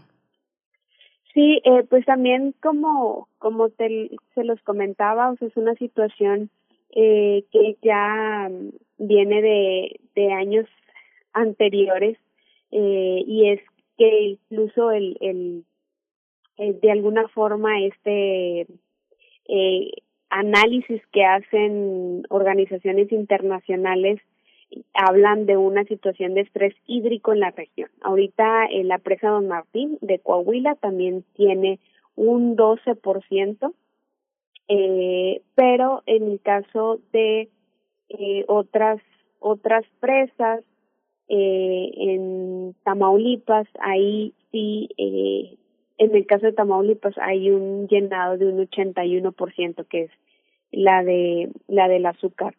Eh, otra otras eh, presas, en el caso de Tamaulipas, que es la de el Real Viejo o el Sombrero, se encuentran en un 30% ahorita y la de Vicente Guerrero también está en un 30%, que, que tienen eh, pues un poco más de agua, obviamente. Y la del caso de Ciudad Mante, de las ánimas, también tienen un 73%. Estas presas eh, tienen más agua, obviamente, que las de Nuevo León. En el caso de San Lorenzo también tiene un 43%. Eh, por ello también es que se hace como esta este extrañamiento de parte de la población de que de pronto el agua haya eh, comenzado a escasear. Si bien es una situación que lo comentamos, o sea, es un estrés hídrico desde hace muchos años, algunas presas, en el caso de Coahuila, de, la amistad, también se encuentran un 11%. Entonces, esto varía y eh, pues obviamente también eh, pues hay muchas preguntas que todavía están buscando resolverse y que es que de pronto en el caso de en el momento en el que entró el gobernador Samuel García eh, empezaron a utilizar la el agua de la presa de de la boca cuando era una presa que regularmente no de la cual no se extraía agua. Pero esto pasa porque se empieza a bajar el volumen de la presa principal de, de que era la de la de Cerro la que principalmente se utilizaba para para abastecimiento, porque todavía al, a noviembre del año pasado la Boca tenía, que era otra de las presas de Nuevo la, aquí en la presa de la Boca tenía un 45% y ahora nos encontramos pues en un nivel obviamente mucho menor que pues, no se compara con con lo que había en aquel momento que es un 13%. Esto lo atribuyen a que durante diciembre, enero, que regularmente es una temporada de frío en donde llueve y eh, pues genera pues obviamente condiciones que hacen que la población gaste menos agua. Realmente no sucedió.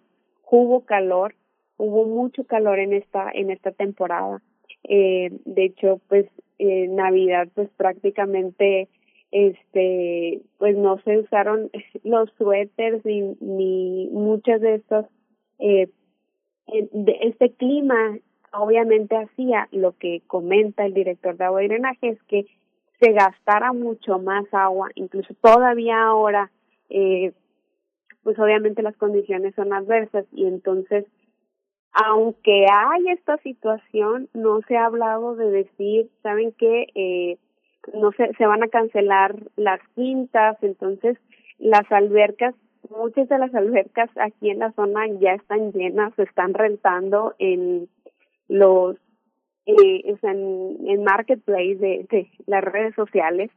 Eh, entonces, pues todavía no, aunque se ha solicitado o se ha pedido a las autoridades con, pues qué se va a hacer en estos casos, qué, qué condiciones en el caso de los parques públicos ahí no se van a llenar las albercas, pero en las en los eh, en las privadas ahí no se puede hacer mucho porque de alguna forma eh, pues dependen de otras personas y la autoridad no ha marcado una regla específica. Sin embargo, en el caso de, de la situación pública ahí sí ya han marcado pues una en el no llenar las albercas en los parques públicos, en la universidad que también tiene una villa ahí por ahí, no se van a llenar las albercas, pero pues depende de cómo se vaya dando estas situaciones, como ya veremos si se podría haber otros cortes más días o, o bueno, más estas reducciones más profundas porque el aumento eh, del nivel o el semáforo de se está incrementando que son eh, pues estos está el gasto de agua que se está haciendo más que se está recolectando en los tinacos en los tambos y que incluso no puede servir para mucho para varios días porque se tiene que llevar un tratamiento, se les tiene que se le tiene que poner agua clorada, se tiene que poner cloro, porque si no se estanca y entonces no tiene no tiene caso que que la población esté juntando agua y esto ya lo han dicho las autoridades que no se debe de hacer porque si no como quiera no va a funcionar al menos para el consumo humano o para limpieza porque se va a, estancar. Y es una situación que viene que es que aún y cuando todo ya eh, se ha marcado por la autoridad se sigue recolectando agua por eh, el miedo y el temor de quedarnos sin, sin esta agua.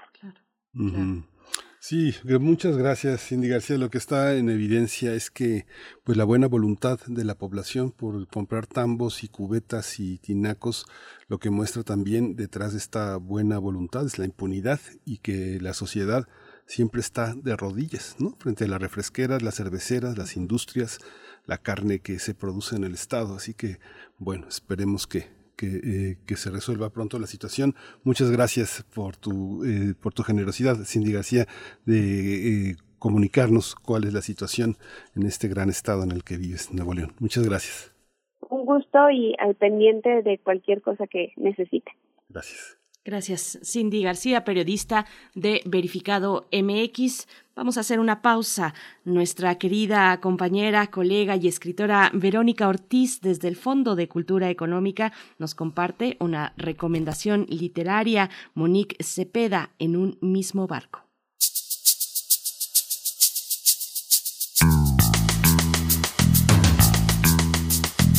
Saludo con mucho gusto a Primer Movimiento y desde luego a todas y todos ustedes, sus seguidores. Celebremos el libro, desde luego, siempre, y más ahora que este 2 de abril es el Día Internacional del Libro Infantil les propongo descubrir y redescubrir las 14 colecciones y los más de 700 títulos que el Fondo de Cultura Económica ha publicado, todos ellos dedicados a niños y niñas desde los primeros meses de nacidos hasta la preadolescencia.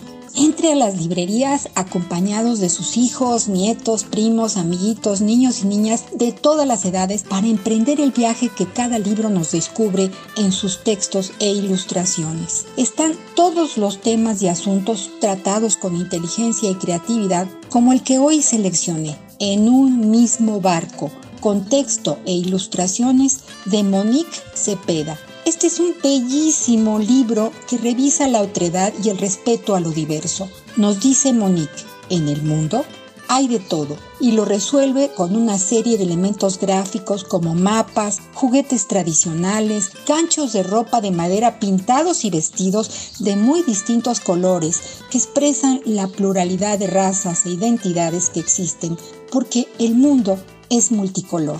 Monique Cepeda estudió pedagogía en la UNAM y psicología en la Sorbona de París. Ha sido terapeuta de niños, adolescentes y adultos. Es guionista y ha publicado más de 20 libros infantiles. Dentro de la colección Los Especiales a la Orilla del Viento, con su primera reimpresión en 2020, Monique Cepeda nos presenta en un mismo barco con este ilustrativo texto. A los que navegan a los que no siempre llegan a buen puerto, a los que dudan pero franquean su puerta, a los que abren los brazos. Hoy que el mundo vive guerras, hambrunas, con las consecuentes migraciones, el tema es más que vigente. Integrar el respeto por lo diferente inicia desde la infancia. El libro En un mismo barco de Monique Cepeda nos acerca al tema con lucidez, profundidad y belleza porque leer transforma. Más libros, más libres. Hasta la próxima.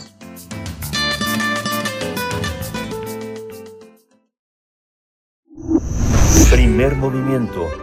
Hacemos comunidad en la sana distancia.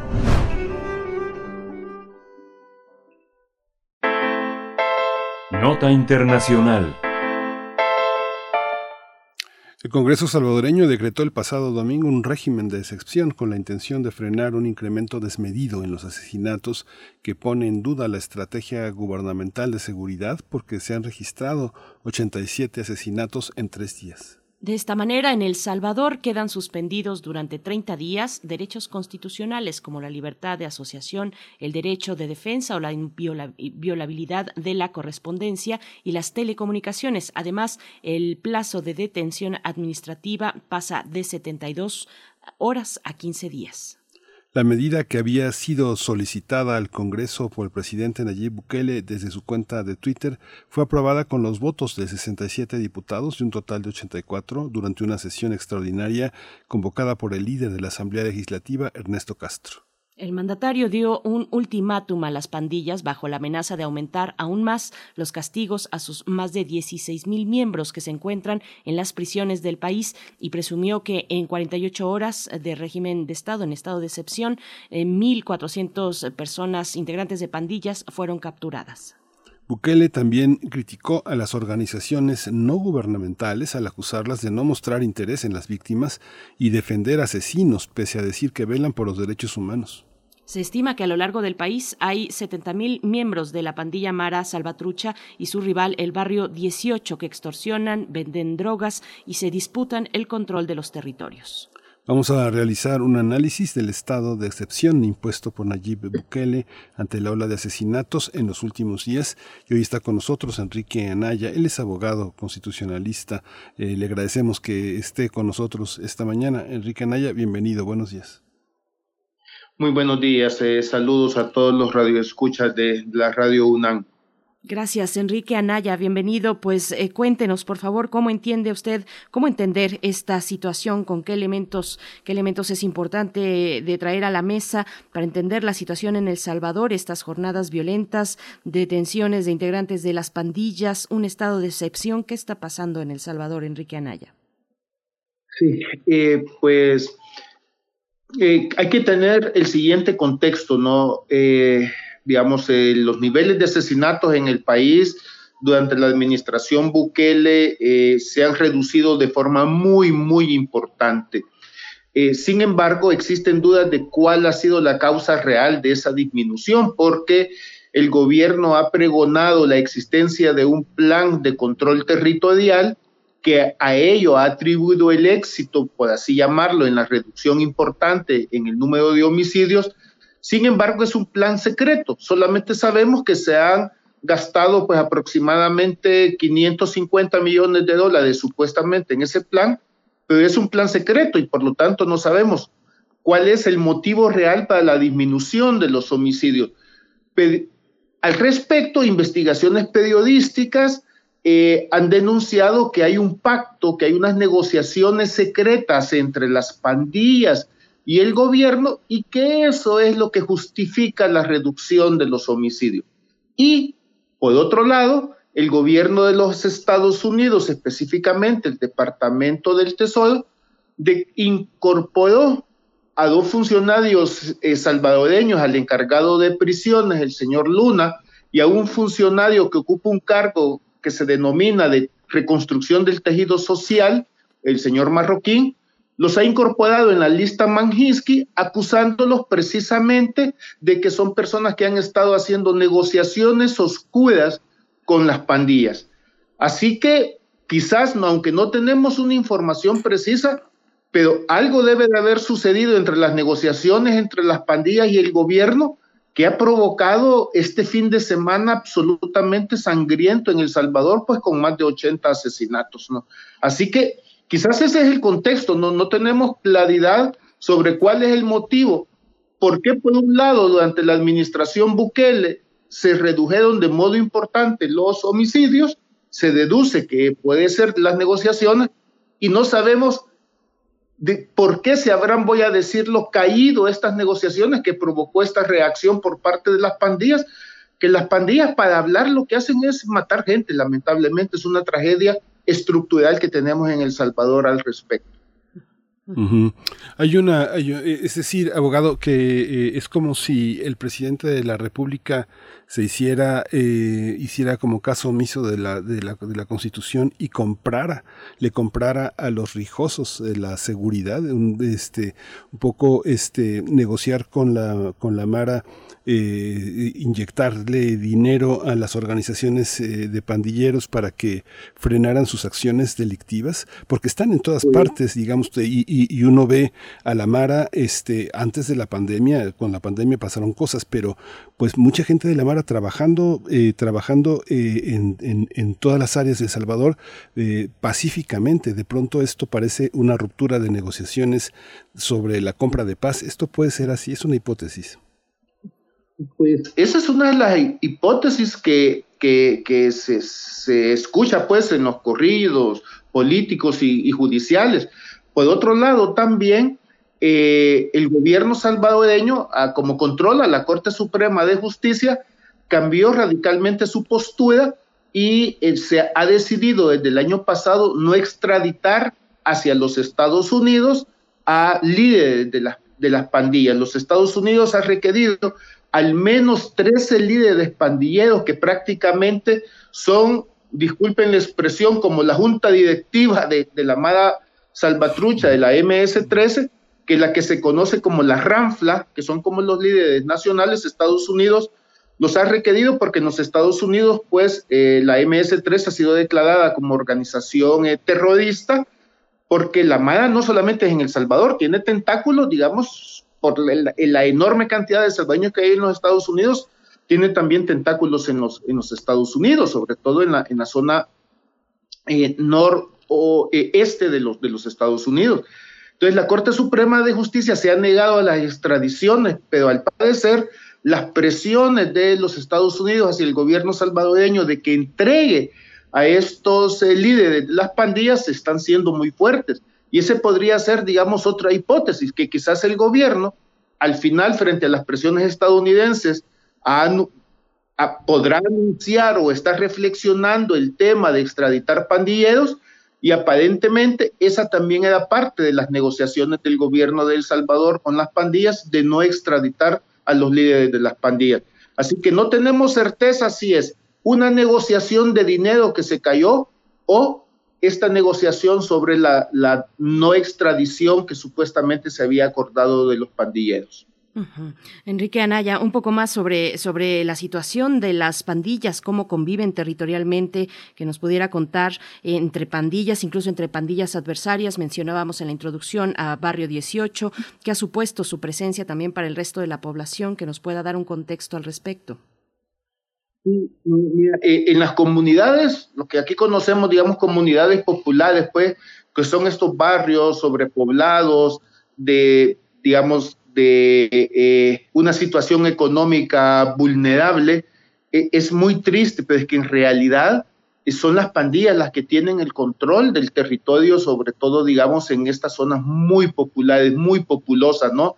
Y me refiero con control de territorio que ellos determinan quién entra o quién sale, digamos, de, esa zona de las casas, porque controlan las, las casas, ¿no? Ellos eh, determinan, digamos, si una persona debe de pagar o no, así sea 50 centavos de dólar o un dólar para poder entrar a su, a su casa. Ellos extorsionan a los comerciantes de, estos barrios populares, ¿no? O sea, la gente, eh, la mayoría de los salvadoreños, digamos, que viven en, en barrios populares, realmente la, la, pasan muy, muy, muy mal con, con estas eh, pandillas, ¿no?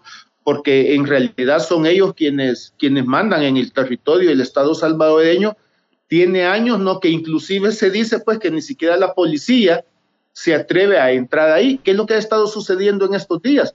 Que precisamente han sido rodeadas militarmente algunas zonas digamos, eh, de barrios o comunidades populares han sido rodeadas militarmente y están entrando, digamos, los policías, ¿no? Protegidos por los militares en, en, las, en las zonas, ¿no? Están entrando los policías a llevarse supuestamente a pandilleros, pero aquí es donde existe la situación que, digamos, que se agrava con el régimen de, de excepción, con el estado de excepción, porque en dos días han detenido a más de mil, en tres días, perdón, han detenido a más de 1.800 personas.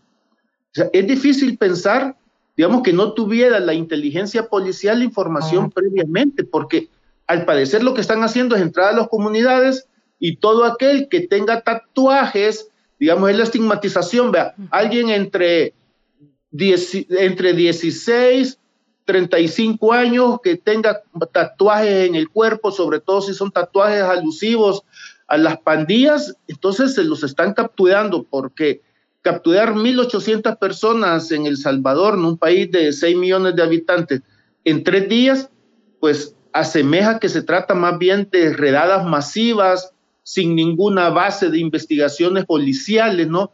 La gente lo está aplaudiendo, eh, eh, amigos.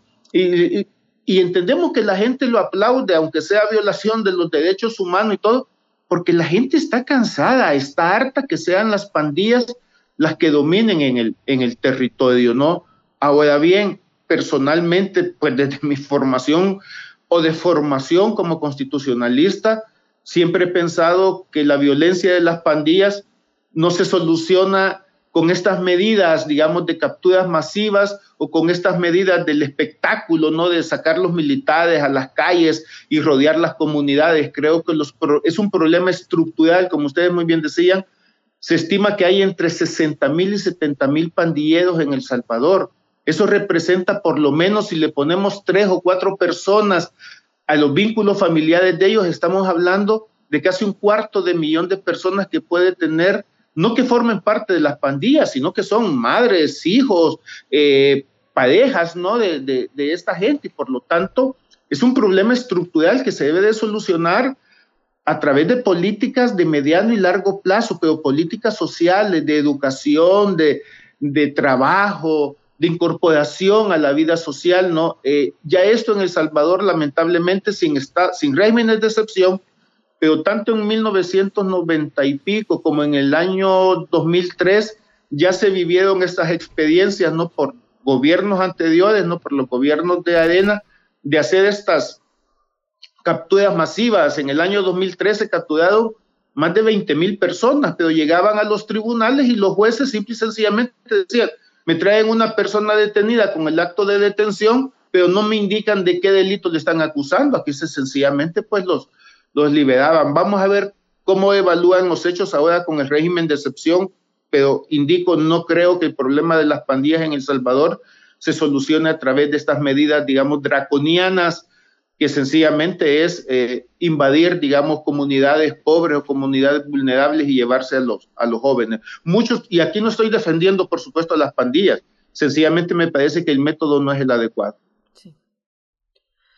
Mucha gente vive en El Salvador eh, de la migración, la gente que está en El Salvador, eh, que está del lado de las pandillas, los, la pandilla que ha logrado migrar, pues está en esa situación de calificada como terrorista porque trabajan como sicarios y trabajan en la distribución de drogas. ¿El gobierno salvador, salvadoreño puede hacer algo? Creo que sí, como gobierno tiene que, eh, eh, eh digamos, eh, establecer políticas de seguridad y de reinserción social, digamos, de, de, tanto pandillero, ¿no? Si no hay problemas de seguridad extendiendo en El Salvador, pues ya se habla que hay ya tristemente, pues hasta ya terceras generaciones de, de pandilleros, ¿no? Si no afrontamos el problema con políticas sociales y de trabajo y de educación, este problema lo seguiremos teniendo tristemente, tristemente en El Salvador, ¿no? Y eso seguirá provocando, como muy bien señalas, eh, digamos, la inmigración de muchísimas personas, pues, porque terminan siendo en El Salvador, yo sé que no es un problema exclusivo de El Salvador, pero eh, eh, hay un alto problema con los desplazamientos internos, ¿no? Es decir, gente que, ¿te imaginas qué terrible alguien que viva en, en una colonia populosa, ¿no? Y que resulta que un pandillero, resulta que, lo voy a decir tristemente porque han habido casos de eso, pues que una niña que tiene ya 12, 13 años y todo, los pandilleros llegan a la casa y dicen que se van a llevar a la niña porque ya puede estar sirviendo de objeto sexual. ¿Qué es lo que hace esa gente? Pues le toca huir le toca huir primero, digamos, a, otros pueblos, a otras ciudades en El Salvador, y después le toca eh, hacer ese recorrido, digamos, eh, eh, tan peligroso, pues, de, intentar escapar hacia, hacia los Estados Unidos, ¿no? Así que ojalá que los gobiernos, ¿no? Y ojalá que también, pues, la comunidad internacional nos apoye, pues, en establecer políticas, ¿no? De, de, sociales y de trabajo y de inserción social, no lo, como lo que dice el presidente, que el presidente creo que anteayer escribió un tweet diciendo, aquí tenemos 70 mil pandilleros y pues le digo a la comunidad internacional que si quieren que se los lleve. Esa no es una política eh, social o una política pública, digamos, para afrontar el problema. Esas simplemente son postureos, digamos, posturas de matonería, digamos, que no sirve eh, para nada. Tenemos 70 mil pandilleros aún en las calles, dice Bukele, vengan por ellos, llévenselos a sus países, sáquenlos de esta persecución dictatorial y autoritaria. También ha dicho guerra contra pandillas y, que ninguno saldrá libre. Enrique Anaya, ya para eh, acercarnos al cierre de esta charla, eh, pues les ha puesto una papa caliente al Poder Judicial, a las autoridades eh, que están ahora pues con esta cantidad de personas detenidas, 2.163 personas detenidas en cuatro días, es lo último que ha dicho Bukele, pues ¿a qué le obliga este estado de, excepción eh, al Poder Judicial ante estas detenciones masivas, Enrique Anaya? Sí, mira, eh, ayer precisamente charlábamos, digamos, en un coloquio sobre el papel del Poder Judicial, pero lamentablemente aquí también vamos a tener que señalar eh, un contexto. El 1 de mayo se descabezó la, la, sala de lo constitucional de la Corte Suprema de Justicia, que es el equivalente al Tribunal Constitucional en El Salvador, y se colocaron a personas afines al, gobierno, eh, violando pues tratados internacionales y violando, digamos, la constitución y, varias leyes. Y esa, esa captura del Poder Judicial se profundizó en septiembre del año pasado, ya que se destituyeron, se mandaron a retiro a más de la tercera parte, imagínense, a más de, toda, a más de la tercera parte de la plana judicial. La plana judicial en El Salvador la planta judicial, perdón, estaba ocupada por más o menos 670 personas, 670 jueces, y se mandaron a jubilación o se han trasladado a otros lados a más de 240. Con lo cual, pues se han estado designando, entendemos, a jueces afines al gobierno. Así que si bien es cierto que le han mandado una papa caliente al, los, al Poder Judicial, eh, creo, y esa es mi especulación, ¿no? que eh, las detenciones sencillamente las van a ordenar que continúen las detenciones, se van a inventar algo para, para estas dos mil y pico de personas, ¿no? Y por lo tanto, eh, pues lo que van a hacer es llenar nuestras cárceles, que ya tienen un hacinamiento gigantesco, eh, pues de, de, llenar los demás detenidos, ¿no? No creo con franqueza, dudo que los jueces actualmente se atrevan, como sucedió en el 2003, a liberar a todos estos detenidos. En el 2003 también se capturaron miles de personas y los jueces los liberaban prácticamente a los tres días, porque en el 2003 se hicieron estas capturas masivas, pero no teníamos el régimen de, estado de, de, excepción. Ahora que lo tenemos y que, por ejemplo, se ha aumentado a 15 días la detención administrativa, se ha eliminado el, el derecho de defensa, con lo, con cual imaginémonos que, que es sin sentido que alguien lo pueden detener hasta 15 días en sede administrativa, es decir, antes de presentarlo al juez, sin decirle cuál es el motivo por el cual está detenido y sin derecho a abogado defensor. Ese es el gran riesgo y por eso es el temor que algunos ciudadanos tenemos que ojalá que no sea así, el régimen de excepción se puede ocupar también para la persecución de disidentes políticos que tiene el gobierno salvadoreño. Ojalá que no fuera así, pero los jueces creo que sencillamente dejarán detenidas a estas personas. Ya tenemos que, cerrar la conversación, pero no, no, puedo dejar. Hay una, hay una pregunta que le quiero hacer, abogado, que me parece que la respuesta puede ser muy delicada. En algún momento yo recorrí con algunos compañeros, amigos, colegas de la prensa gráfica, de otros medios, eh, eh, Ciudad Crediza, los lugares donde la Mara 18 de marzo se había originado, y la sensación, los comentarios de mucha gente, no solo de periodistas, era no hay remedio. Muchos salvadoreños dicen que estas personas no tienen remedio porque lo único que conocen como parentalidad, como padres, como tutela, es los propios líderes eh, de, la Mara. Mucha gente en, en, lo popular dice, acaben con ellos. ¿Cómo resolver esa situación? Parece que en el corazón de muchos salvadoreños, a muchos pandilleros los ven sin remedio. La sangre fría para cometer crímenes es eh, el principal motivo para que gran parte de la sociedad salvadoreña, tal vez muy conservadora, quiera acabar con ellos. ¿Usted qué piensa de eso? No, no podemos, te, imaginas, pues Miguel, con 70 mil personas, no podemos hacer, digamos, una eh, masacre, digamos, para poderlo esto acabar. Insisto, hay que establecer, yo sé pues que el, el, el, el discurso duro, la mano dura, ¿no? El hecho, y la gente dice, mátenlos, asesínenlos, acabemos con ellos y todo, pero eso no puede ser posible, digamos, en un Estado democrático o en un nivel razonable de la, de la civilización, ¿no? Tendrán, tendremos que sufrir varios años con estas situaciones, pero ahí insisto, es donde hay que crear políticas públicas para afrontar este problema. Y las políticas públicas no es sacar tanques, tanquetas o, los soldados a, a, las calles. Creo que sencillamente eso es tirar, como lamentablemente hicieron los gobiernos anteriores, hacer un poco de espectáculo y tirar, digamos, la, pelota un poquito para adelante para que el problema lo afronte el, siguiente gobierno. Hay que, son salvadoreños y son personas. Y por supuesto, a los que son delincuentes hay que sancionarlos, ¿no? Pero hay que sancionarlos aplicando el, debido proceso, ¿no? No, puede, no podemos empezar pues con, con, eh, con políticas, voy a decir, digamos, de, de eliminación de las personas. Eso sería retroceder no años, sino retroceder siglos en, en la civilización.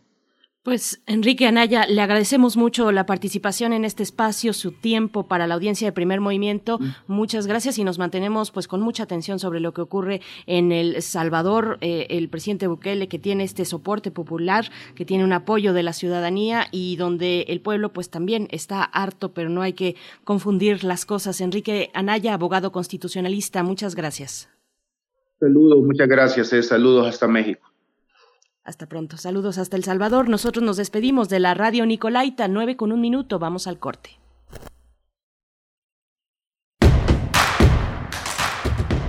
Síguenos en redes sociales. Encuéntranos en Facebook como Primer Movimiento y en Twitter como arroba PMovimiento. Hagamos comunidad.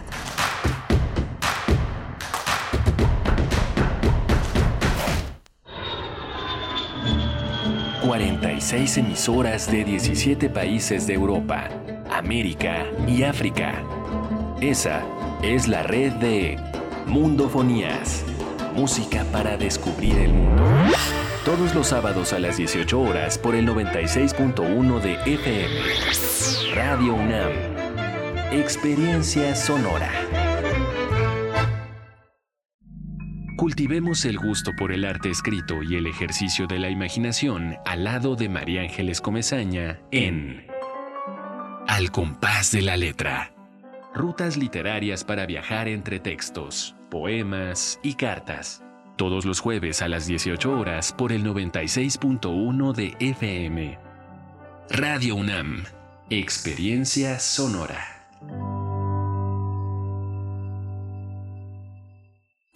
Falta poco para el ejercicio de revocación de mandato. ¿Sabías que podrás conocer los resultados de este ejercicio desde la misma noche de su realización? Sí, gracias a la participación voluntaria de las y los funcionarios capacitados por el INE, podremos conocer el sentido de la opinión desde el mismo día de la jornada de la revocación de mandato. Sigue los resultados en INE.mx. El ejercicio de revocación de mandato va y va muy bien. Recuerda, este 10 de abril participa y celebremos nuestra democracia. ¿Mi INE? Nos une. Cosmos. Entramado de lo que existe. Bucle del impulso y la ruina. ¿Dónde termina la devastación? Cultura UNAM, a través del Museo Universitario del Chopo, invita a la exposición Espiral para Sueños Compartidos. Arte, comunidad, defensa y resistencia Instalación en gran formato por la artista colombiana Carolina Caicedo. A partir del 29 de enero. Galería Central del Museo Universitario del Chopo. Enrique González Martínez, número 10, Santa María la Ribera. Miércoles a domingo de 11.30 a 18 horas. Cultura UNAM. Conciencia, Psicología y Sociedad. Sexta temporada todos los lunes a partir de abril a las 6 de la tarde por el 96.1 de FM y por internet en radio.unam.mx. Con nuevas especialistas e investigadores para conocer desde la academia y la cultura los temas relacionados a la investigación psicológica en educación, trabajo, neurodivergencias, género, sociedad y mucho más. Radio UNAM, Experiencia Sonora.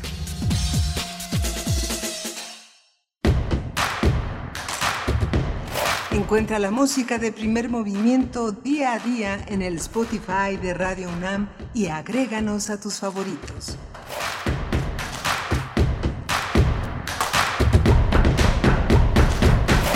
Hola, buenos días. Ya son las 9 de la mañana con cuatro minutos en esta gran ciudad de México. Hoy es miércoles 30 de marzo. Ya se nos acabó, se nos acabó el mes de marzo, el gran mes de la, de la llegada de la primavera y de las olas de calor. Eh, está Socorro Montes en la conducción de los controles técnicos de esta nave que se llama Primer Movimiento. Está Frida Saldívar en la producción ejecutiva y mi compañera Berenice Camacho en los micrófonos. Querida Berenice, buenos días. Buenos días, Miguel Ángel Quemain, llegando a nuestra tercera hora de transmisión. Les saludamos en vivo en el 96.1, la frecuencia modulada, el 860 de AM también. Y seguimos leyendo sus comentarios en redes. En unos momentos tendremos la poesía necesaria y luego una conversación en la mesa del día, una conversación que tú tuviste, Miguel Ángel Quemain, al inicio de esta semana con Irene Vallejo, esta escritora eh, de Zaragoza, esta escritora española que presenta su más reciente libro que ha sido un fenómeno editorial, El infinito en un junco, la invención de los libros en el mundo antiguo. Y bueno, tendremos eh, esa conversación, escucharemos esa conversación que tú pudiste eh, tener con la autora y que recordar que esta tarde a las 5 de la tarde será la presentación del libro en la sala Nezahualcóyotl de eh, la, de la de, de Ciudad Universitaria, en el Centro Cultural Universitario, pues en Ciudad de México. Así es que también habrá firma de libros y la transmisión eh, en streaming eh, en Facebook eh, de Libros UNAM, Cultura UNAM y en varios lugares, también en Penguin Random House. En fin, va a ser una conversación muy interesante esta que, que tuviste con Irene Vallejo, Miguel Ángel.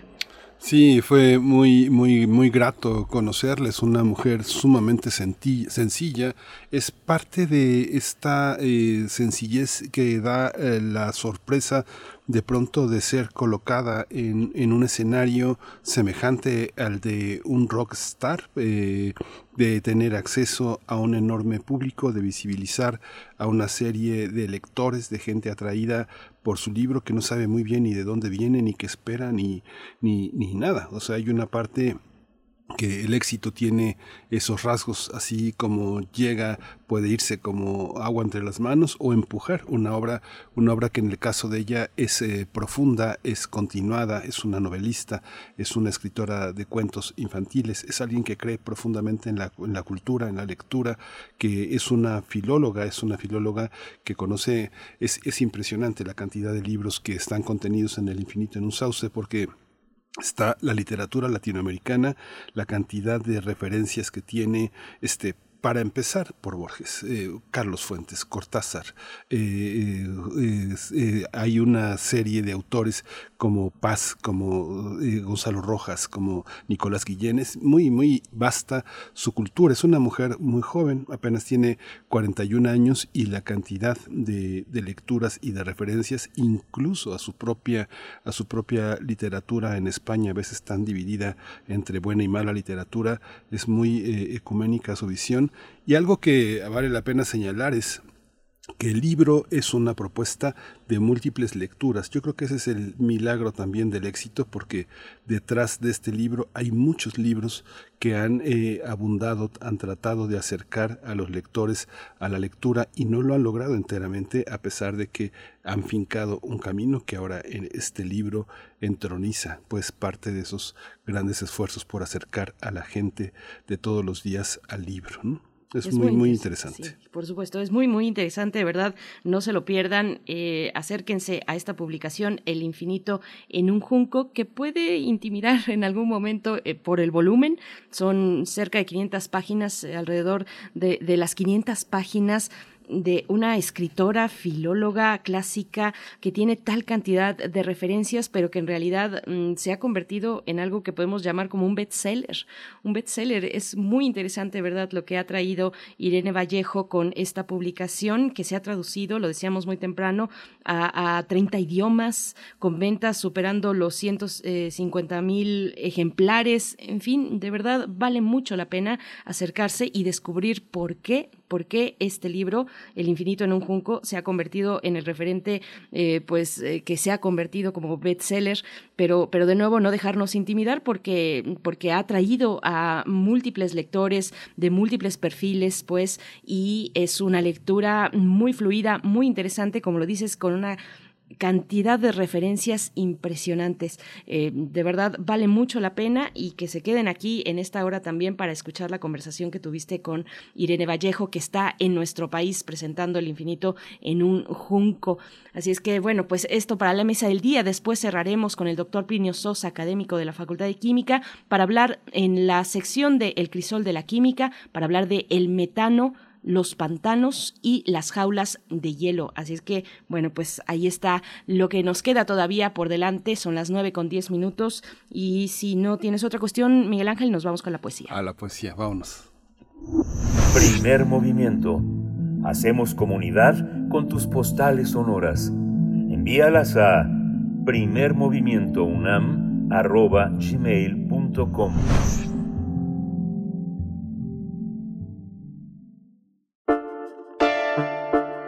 Es hora de Poesía Necesaria. Verlaine, poeta francés perteneciente al movimiento simbolista, precursor de otros movimientos como el decadentismo, nació un día como hoy, en el año de 1844, y lo traigo para la poesía de esta mañana. Y por cierto, por cierto, eh, antes de que se me pase, la editorial Caja Negra publicó ya hace algunos años un libro muy bonito, muy lindo, una pasta roja encendida, letras eh, eh, negras, muy, muy lindo este libro de Caja Negra que es, una antología del decadentismo y que subtitula Perversión, Neurastenia y Anarquía en Francia de 1880 a 1900. Así es que, bueno, no se pierdan esta publicación de Caja Negra hablando del decadentismo del que Berlín fue precursor, pero en realidad él situado en el movimiento simbolista. Así es que hoy la poesía va de Paul Berlín, eh, se titula Mujer y Gata y en la música, bueno, yo me quedé prendida un poco con la invitación ayer de Citlali, Edith Citlali Morales en la curaduría musical que nos compartía óperas, en su caso coros. Yo eh, me quedé un poquito prendida por ahí pensando cuáles eran mis óperas favoritas, ah, más bien arias, y en este caso un dueto. El dueto de los gatos de Rossini acompaña Mujer y Gata de Paul Verlaine. Mujer y Gata. La sorprendí jugando con su gata, y contemplar causóme maravilla. La mano blanca con la pata blanca de la tarde a la luz que apenas brilla. ¿Cómo supo esconder la mojigata del mitón tras la negra redecilla, la punta de marfil que juega y mata con acerados tintes de cuchilla? Melindrosa a la par por su compañera, ocultaba también la garrafiera, y al rodar abrazadas por la alfombra, un sonoro reír cruzó el ambiente del salón y brillaron de repente cuatro puntos de fósforo en la sombra.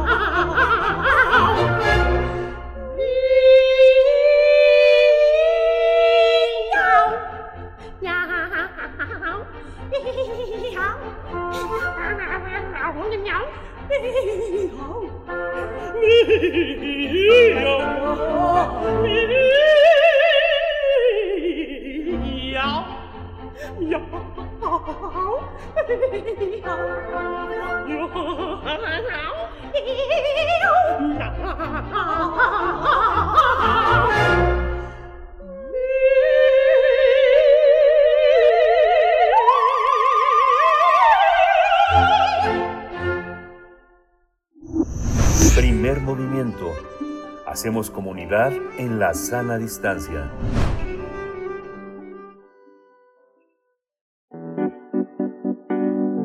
La mesa del día. El infinito en un junco. La invención de los libros en el mundo antiguo. Es el título del más reciente libro de la filóloga española Irene Vallejo, donde resume 30 siglos de existencia del libro. La también autora de El silbido del arquero y Manifiesto por la lectura muestra en este ensayo los distintos soportes que han recibido la escritura desde la piedra, la tierra, las hojas, la seda, la piel, entre otras, hasta llegar al papel.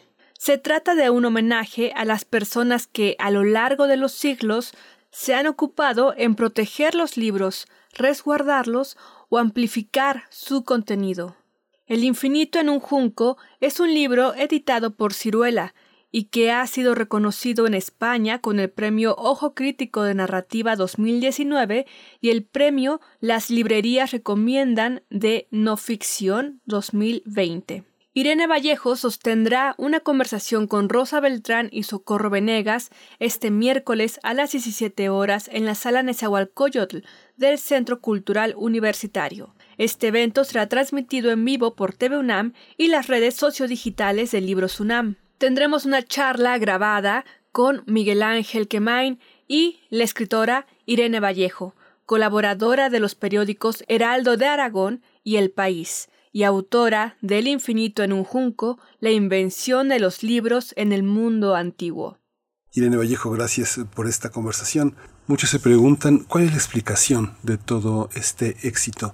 ¿Tú te lo preguntas? Yo lo pregunto, lo pregunto habitualmente a, editores, a libreros, porque ha sido tan inesperado para mí. Yo lo escribí convencida de que sería un libro que interesaría a unos pocos lectores, en el mejor de los casos, que todavía estoy atónita por lo que ha sucedido. Yo creo que, bueno, es un libro que siendo un ensayo es, eh, es, emotivo, habla de todo aquello que nos fascina en los libros, ¿no?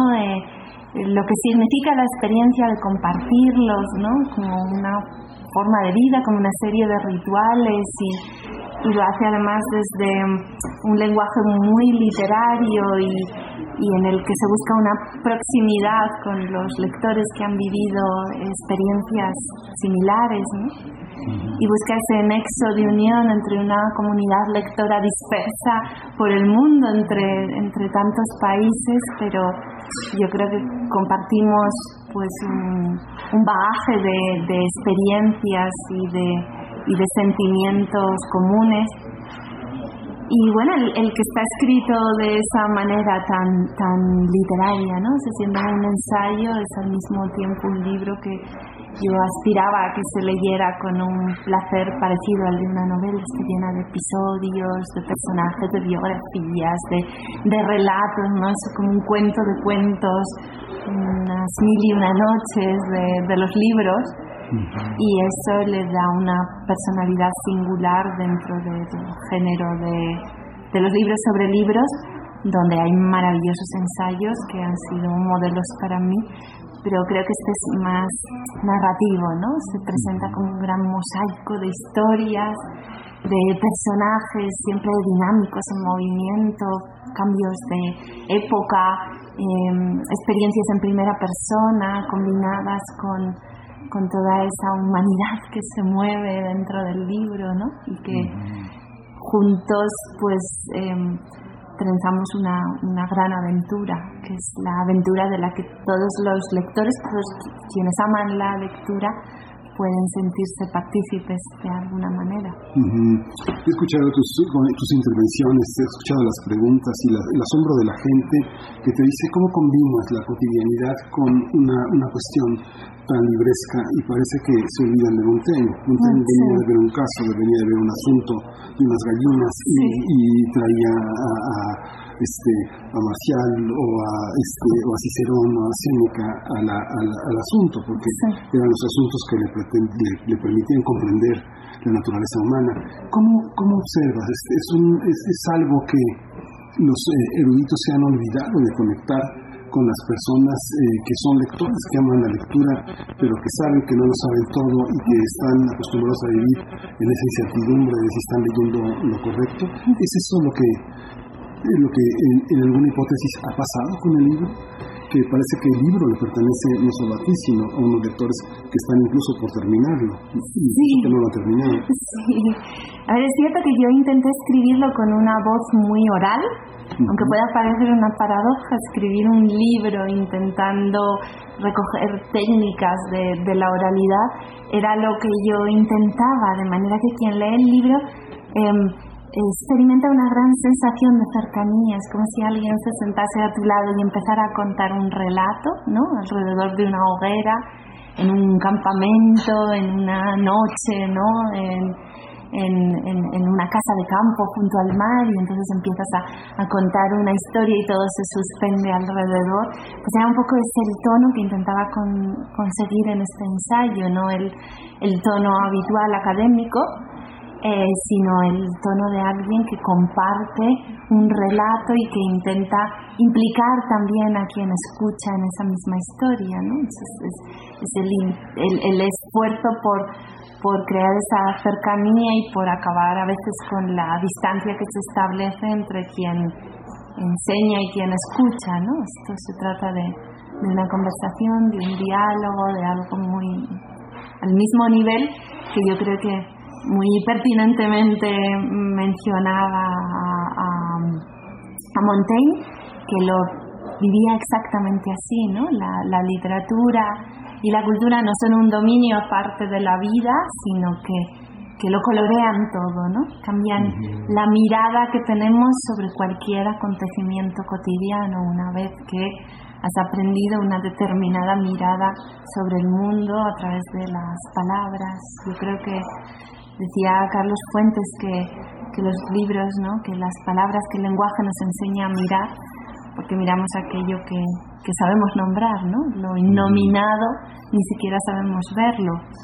Y yo creo que ese es el efecto que tiene la literatura sobre nosotros. Miramos, estamos, hablamos, nos relacionamos con las personas de otro modo gracias a lo que hemos leído y a lo que hemos comprendido. Entonces, aunque leer parezca un acto solitario y escribir e investigar parezcan actos solitarios, en realidad nos estamos, o yo entiendo que nos acerca a otras personas, nos, nos acerca a otras mentes, nos deja habitar em, otras perspectivas sobre el mundo y en ese sentido lo, lo impregna todo, es una actitud, es una forma de vivir y Montaigne lo, lo entendió así y inventó el, el, ensayo, ¿no? Él le dio nombre al ensayo, a los ensayos, porque además es un plural muy interesante, ¿no? No es un único ensayo, son muchos ensayos. Y en ese sentido que tiene el ensayo en nuestro idioma de intentar, ¿no? Algo, mm, ensayar es probar distintas formas en una obra de teatro, ¿no? Eh, es una forma de adiestrarse eh, ante la vida y yo creo que, que es el ensayo y que eso es la literatura y eso es el aprendizaje, ¿no? Intentar llegar a esa raíz de la emoción que si consigues sacudirla deja grabado ese discurso en la memoria. Sí. Hay una, hay una, hay una idea muy, muy interesante en el que este, decías que hay, hay, hay un niño, es un niño, tu hijo, un niño de 8 años, acaba de cumplir 8 años, algo que va a descubrir es que eh, nunca va a terminar de conocer a su madre, porque hay una infinidad de libros, de lecturas y de interpretaciones. De alguna manera, el estar habitada por todas esas lecturas hace que este viaje a través de la lectura sea una constante invitación a la, lectura. Es interesante que nombres tanto a tu hijo y a tu madre, porque hace muchos años tuve oportunidad de conversar largamente con Jostein Gorer, este, eh, el mundo de Sofía. Y alrededor de la literatura hay un enorme afecto, hay un leitmotiv que aunque hay un editor y una intención de fondo, siempre hay algo infinito que se traza entre las personas esperando que la muerte nunca llegue. ¿no? Entonces, ¿cómo, ¿cómo está, este, una vez que está terminado el libro, este, para quién? El libro nunca se termina en realidad, ¿no? Eh, en ese sentido también es, se integra en, una gran obra que estamos escribiendo entre todos y, que tiene además su reverso creativo también en el lector, ¿no? porque el, lector mm, construye una imagen del libro que también es única y repetible ¿no? Y, y no leen todos los lectores el mismo libro como decía el antiguo Heráclito, no te bañas dos veces en el mismo en el mismo río, pues de la misma manera los lectores no leen el mismo libro, sino que lo recrean, ¿no? Lo, lo entrelazan con sus propias imágenes, leemos con la memoria, con las experiencias, con todo el bagaje de nuestros afectos. Y, entonces el libro nunca se acaba de escribir porque siempre está completándose en las mentes de, de todos los lectores. Entonces, yo, como lectora entusiasta a lo largo de, la vida, con este libro mm, pretendía sobre todo rendir un homenaje de agradecimiento eh, a lo que, todo lo que he recibido de, de, la literatura. En realidad ni siquiera esperaba tener muchos lectores y no, no era mi aspiración principal, sino, eh, bueno, pues dar voz a todo lo que había estudiado, aprendido sobre la literatura e intentar compartirlo, porque creo que compartir es la palabra clave, ¿no? No escribimos para demostrar lo que sabemos o para jactarnos de lo que hemos vivido, sino para compartir unas emociones que si no se perderían en el olvido, ¿no? Y al nombrarlas, al capturarlas dentro de esa red del lenguaje, pues de alguna manera les, les damos una vida más larga y una resonancia en muchísimas otras personas que han experimentado algo equiparable y, y lo reviven a través del libro. Entonces estamos conjurando toda una serie de emociones efímeras que habrían caído en el olvido si no fuera por este conjuro de las palabras en la, accidentalmente en la, en la, en la bibliografía aparece de los primeros Calvino y, y este como de los clásicos. Como de los clásicos dice Calvino las obras necesitan sacudirse ese polvillo crítico y, es muy interesante cómo lo cómo lo aborda. Y, y, hay una enorme gratitud en tu lista bibliográfica. Está Egleton está Steiner está Harold Bloom está Todorov. Tal vez no está Cristebo Roland Barthes realidad pero hay una enorme hay una enorme pasión por las lecturas críticas. Está, aunque no está en la bibliografía, está en las notas, Roger Chartier este, y la historia de la lectura.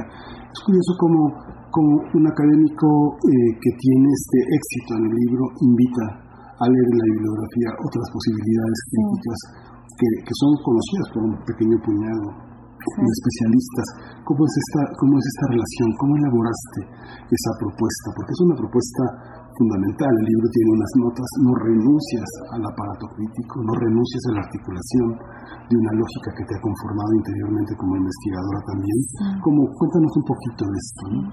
Bueno, en este libro tenían que convivir la escritora de ficción y la investigadora, ¿no? y ya desde el principio del prólogo eh, esa cuestión, ¿no? como, como mm, mantener realmente el rigor de, la transmisión del conocimiento dentro de esa envoltura literaria que yo buscaba y que permitiera el acceso a un público más amplio, ¿no? que, apelara a lectores no especializados. Y ese es el, reto de la divulgación. ¿no?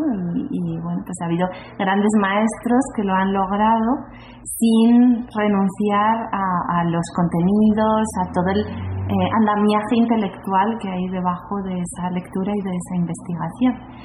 Y, bueno, pues a veces había conflicto y fricciones entre las dos almas del libro, pero para mí era un, ejercicio de reconciliación. Yo tuve que mm, escribir una tesis doctoral, hice una serie de investigaciones durante mi etapa universitaria en las que bueno, me, veía obligada a aceptar una serie de convenciones de lenguaje y de exposición que tenían que ver con, con el mundo de la academia y con la universidad, pero que condenaban al libro a, quedar reducido al circuito de los especialistas. Entonces yo sentía que, que mm, faltaba esa conversación con la sociedad y que a veces la, la universidad se encierra un poco dentro de sus muros y no, y no intenta buscar a un lector más, más amplio, ¿no? quizá, al menos en España, sucede que la divulgación se considera una investigación de segunda categoría o de índole inferior, cuando yo creo que es el complemento perfecto de la investigación académica porque proyecta todo lo que se ha conseguido, se ha hallado, se ha descubierto, se ha actualizado hacia el público lector curioso, sin una preparación especial que no se atreve a, internarse en, esas obras.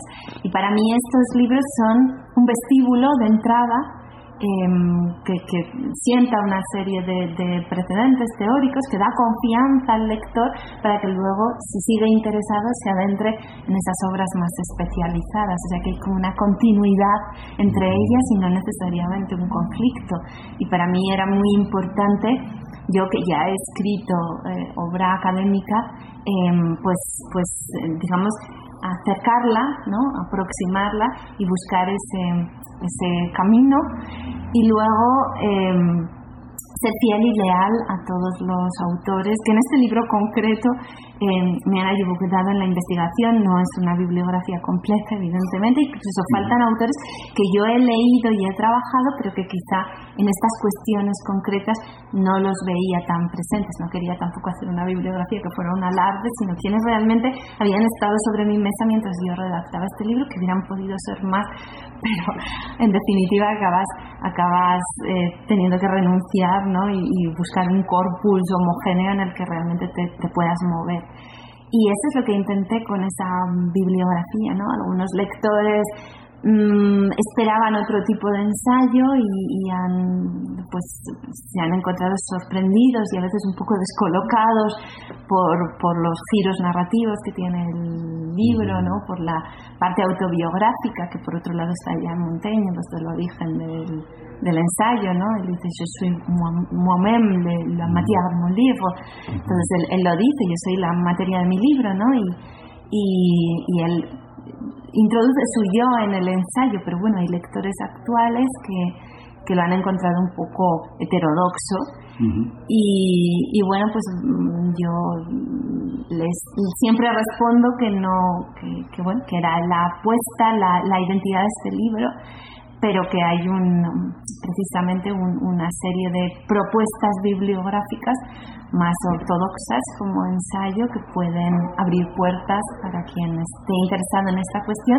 Quizá no tenga las herramientas hermenéuticas, pero pueda encontrarlas a través de, de la bibliografía. Por eso para mí la bibliografía era muy importante.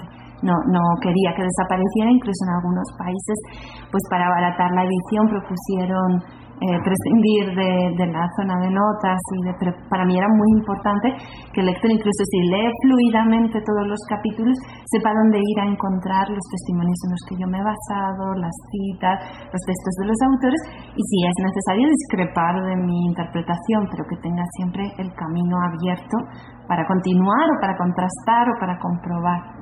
Y eso pues bueno supongo que es lo que queda de mi de mi formación como investigadora no sé una una obsesión por, por ofrecer al lector también las herramientas incluso para cuestionar para formarse otra opinión distinta a la que yo expongo. Sí, hay una construcción de metáforas muy, eh, muy, muy, original, muy de alguien que ama la ficción. Y hay una belleza también en, en, en, la, en la obra de Steiner, en algunos pasajes sobre Shakespeare, sobre todo de Falstaff, de, Harold Bloom. Hay una gran belleza también en los textos de Darton y de Chartier a la lectura. Pero hay una, hay un, de pronto recuerdo haberle preguntado en algún momento cuando publicó el Danubio a Claudio Madrid no es, una, no es un fardo saber tanto, ser un, ser un germanista de la calidad que es él, y de pronto escribir el Danubio y me dice, siempre un novelista sabe demasiado demasiado poco, en realidad el novelista sabe muy poco y el historiador está en camino. te toca escribir, te toca que el libro sea tan conocido en la pandemia. Es como si tu intención hubiera sido premiada y acercar a los lectores, tal vez en esa este, deshacerse de lo comercial, deshacerse de toda la, de toda la, de todo el polvillo que hay en nuestro ambiente para reconciliarse consigo mismos en ese aislamiento a través de la posibilidad de leer. ¿Cómo lees la pandemia? ¿Cómo, cómo ves tu libro en ese encierro en la que la gente tiene posibilidad de darse cuenta que ni lo va a leer todo y que lo que lea será bueno, lo que lea será útil y en ese cauce de río, en ese río enorme que es tu libro, poder encontrar sin ninguna lección, sin ninguna pretensión de recibir una clase, una invitación. ¿Cómo observas eso? Sí, creo que, creo que existe una inquietud que se va mm, siendo más patente con el paso de las últimas décadas de, de búsqueda de la, del ensayo, de la no ficción, no me gusta esa terminología, no me gusta describir algo por lo que no es, ¿no? Parece que la no ficción fuera inferior a la ficción o que le faltase algo para alcanzar el ¿no? el estatus de la ficción. Pero, pero creo que el público sí tiene, tiene una inquietud de conocimiento, ¿no? quizá una búsqueda de certezas en un mundo tan desconcertante, una añoranza de sentido, eh, ahora que la realidad cambia tan bruscamente y parece que haya tan, tan pocos eh, asideros. Y, creo que se ha despertado una nueva necesidad de reflexión eh, y, hay más lectores cada vez que buscan el ensayo, ¿no?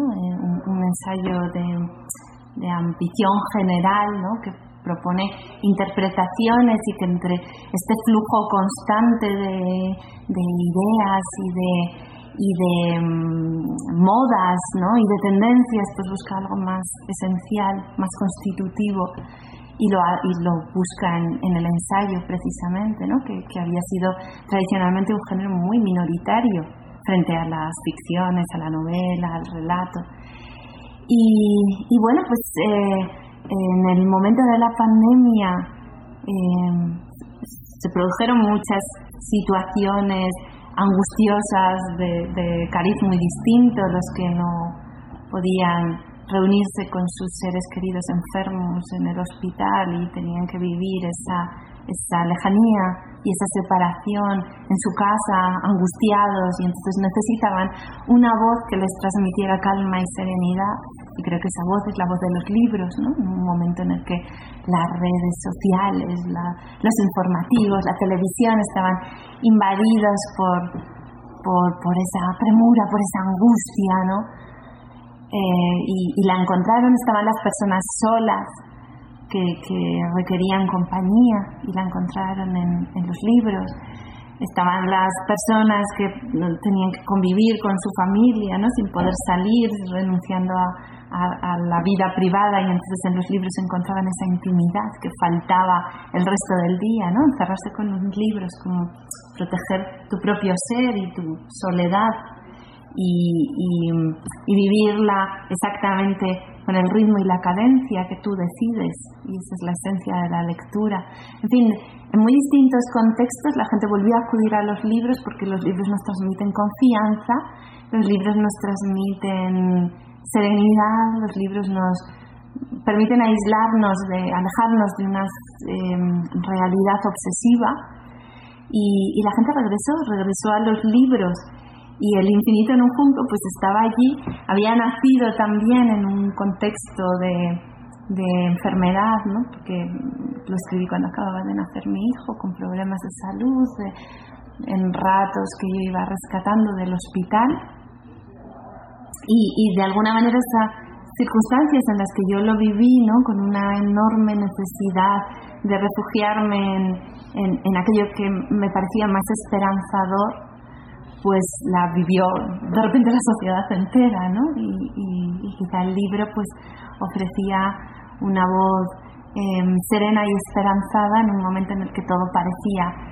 pesimismo, ¿no? A nuestro alrededor y angustia y temor y bueno, pues em, sí, fue, fue asombroso que ya digo, siendo un libro que no parecía tener ninguno de los ingredientes del fenómeno literario y además enfrentado en una, en una situación en la que parecía especialmente condenados los libros con las librerías cerradas, ¿no?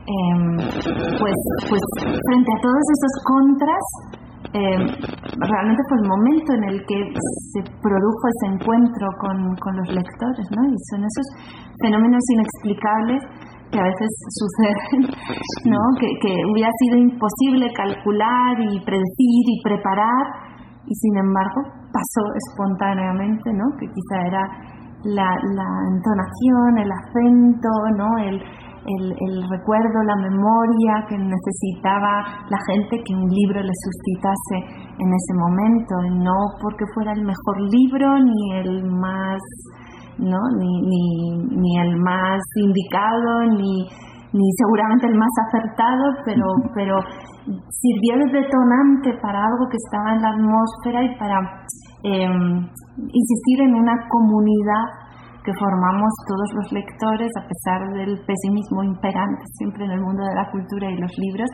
eh, es una comunidad muy sólida que se ha mantenido a lo largo de la historia, ¿no? Y, y, los lectores a través del infinito en un junco se sienten parte de un relato casi memorial, ¿no? Que, que, que confiere un sentido a todas estas peculiaridades, excentricidades que tenemos los lectores, que a veces pueden parecer un poco extrañas y anómalas, pero que en su conjunto toda esa suma de anomalías ¿no? y de entusiasmos han conseguido pues una, una gran hazaña colectiva y eso es lo que creo que dio sentido en ese momento, en un momento de, de radical necesidad de, de, sentido y esperanza. Sí. Adquirir la confianza. Estamos ya al final de la entrevista, estamos conversando con Irene Vallejo, El infinito en un junco. Se va a presentar este miércoles en la voz de dos escritoras muy importantes en nuestra tradición literaria, la escritora Rosa Beltrán, novelista, y la cuentista Socorro Venegas. Es interesante porque además, bueno, hay un, hay un aspecto, hay dos lecturas muy interesantes en, el libro. Una es de Amalia Valcárcel, que es una gran filósofa española y que justamente acaba de estar en un foro muy, muy delicado que te vas a encontrar este miércoles con muchísimas preguntas sobre el tema, sobre la interseccionalidad, lo binario, lo, el género. En el libro también hay un libro que refieres de Caballero, la historia de la misoginia, que también hay una parte que tú también has destacado una madre este, que te lee, una madre que lee, que eres tú.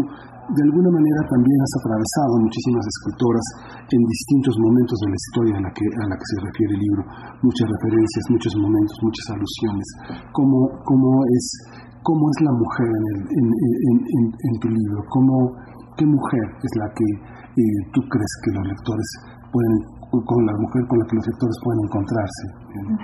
Hay, hay muchas mujeres en el libro, ¿no? Yo precisamente intento insistir en que muchas veces el singular mujer pretende crear una especie de arquetipo alejado de la realidad, ¿no? Parece que eh, los hombres fueran una multiplicidad, pero la mujer fuera un eterno femenino arquetipo, ¿no? Que se representara con unos rasgos comunes, incluso en personajes como Cleopatra, a los que hemos asociado a ¿no? al tópico de la seductora, hay detrás la, la mujer políglota, la, la estadista, la, la, la, mujer a la que no se, la, no se podía conquistar con joyas o con vestidos o con ostentación, sino regalándole libros para la biblioteca de Alejandría. ¿no? Hay, hay allí una dimensión de ese personaje que, que había quedado totalmente sepultada por el relato ¿no? de, de la conquistadora de los grandes personajes romanos, de César, de Marco, de Marco Antonio,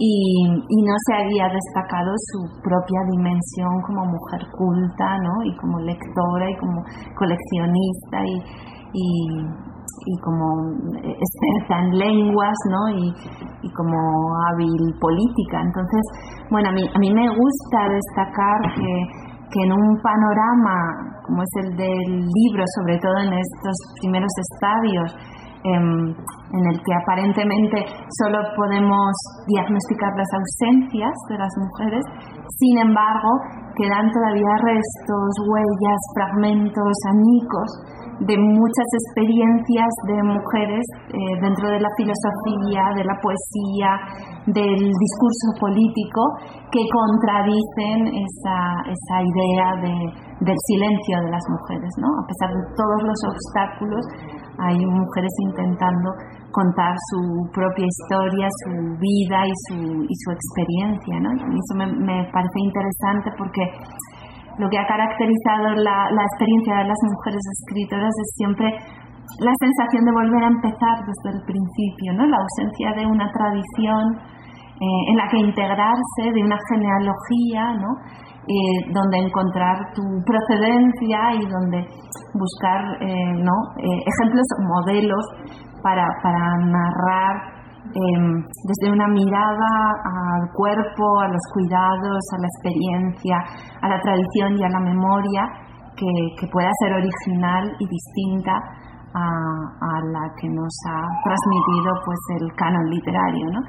Y por eso yo me esfuerzo en rescatar a esas mujeres, pero rescatarlas para una historia universal donde estén junto con los hombres, entrelazadas con ellos y no como un epígrafe, una nota a pie de página, una, ¿no? como una monografía específica sobre las mujeres en distintos ámbitos, sino ya que por fin entren en la gran historia, que formen parte de ella, que sean protagonistas codo con codo con los hombres, que se cuente su, sus peripecias, ¿no?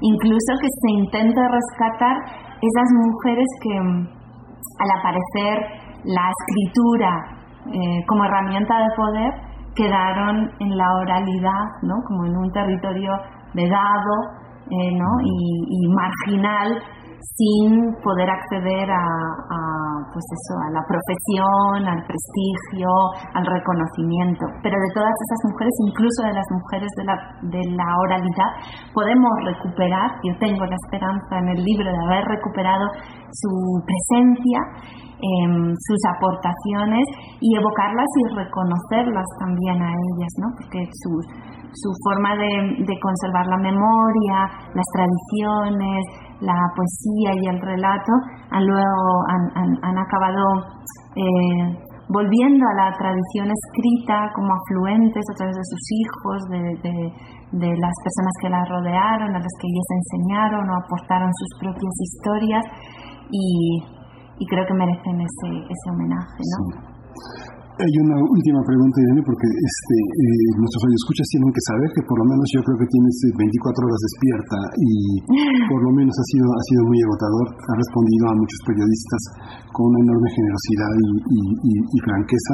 Hay una última pregunta. una vez un, amigo promotor de la lectura, un editor de muchos libros eh, infantiles, un amigo que se llama Daniel Godín, decía que él recordaba, que él recordaba a su padre llegando este, eh, en la tarde a trabajar y haciendo una lectura de, eh, para, los, para los niños, para los hermanos. No recuerda que leía, pero sí recuerda su voz y recuerda lo que eso significaba para él.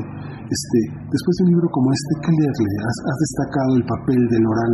Lo oral es la manera de inculcar en los libros a, a los que todavía no pueden elegir eh, estrictamente en una librería formal. Sí, creo que, que la, la, la, experiencia oral con los niños es, es importante porque em, crea una atmósfera, ¿no? Crea, crea un espacio de, respeto por la palabra que es muy importante y deja una enorme huella, eh, casi indeleble, en, el niño, ¿no? Es, es un momento, unos minutos en los que los adultos concedemos absoluta importancia a la imaginación de los niños, a la conversación con ellos, al estímulo a través del relato. Tiene una dimensión eh, inmemorial porque la humanidad se ha reunido a alrededor de las hogueras, ¿no? durante las noches Em, cuando caía la oscuridad, para, para recordar sus experiencias, para compartir sus relatos, para hacer hincapié en las tradiciones que al final conforman la identidad de, de los grupos, de las tribus, de los pueblos. Y, y, yo creo que, algo de eso revive en, esa antigua ceremonia de, de, evocar con la palabra el relato. Y, y además se crea una, eh, una espontaneidad, ¿no? algo vivo e insustituible que tuvo la, la oralidad, que siempre tiene una dimensión de, de, improvisación, se crea el relato, se buscan las palabras para, para ese niño, para ese momento, se adaptan los relatos, se interrumpen, ¿no? hay una serie de, de artimañas de narrador, ¿no? de, de detenerse cuando va a suceder algo importante, de amenazar con la interrupción del relato, esperando que el niño suplique la continuación. ¿no? Eh, todo eso es, es, es, muy antiguo, es, es, íntimo y anima también al niño a cuestionar, a preguntar, a, a, dar sus versiones, a estar de acuerdo, en desacuerdo. Yo adapto muchas veces los relatos, le pongo al protagonista el nombre de mi hijo, le, le hago sentirse parte del relato.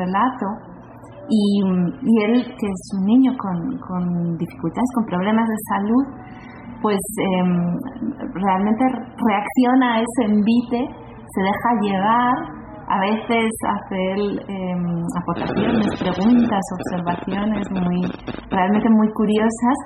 Y para mí ha sido una forma de asomarme a su universo y a su mirada sobre el mundo, que no es tan fácil en la prisa cotidiana de, las tareas que hay que cumplir, ¿no? es, un momento que, que significa mucho y además a los niños les mejora el vocabulario, les, les, les enseña a organizar narrativamente el discurso, ¿no?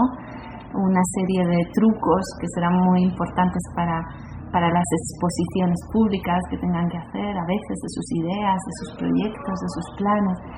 Creo que es que, que a través del placer de la narración y solo a condición de que exista ese placer, se aprende ¿no? y, se, y se educa de alguna manera, ¿no? se, se descubre juntos y para mí además ha sido una experiencia importante también regresar a, a la literatura infantil y juvenil que parece que pertenece a una etapa pasada, pero cuando la relees descubres allí muchos ingredientes, ¿no? El sentido del humor, una cierta alegría narrativa, un gusto por el detalle, ¿no?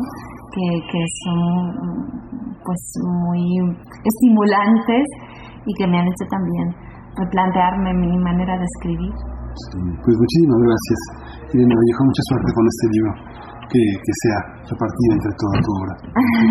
Un gran placer eh, poder conversar y gracias por, por estas preguntas eh, tan fascinantes que me has planteado. Muchísimas gracias. Primer movimiento Hacemos comunidad en la sana distancia.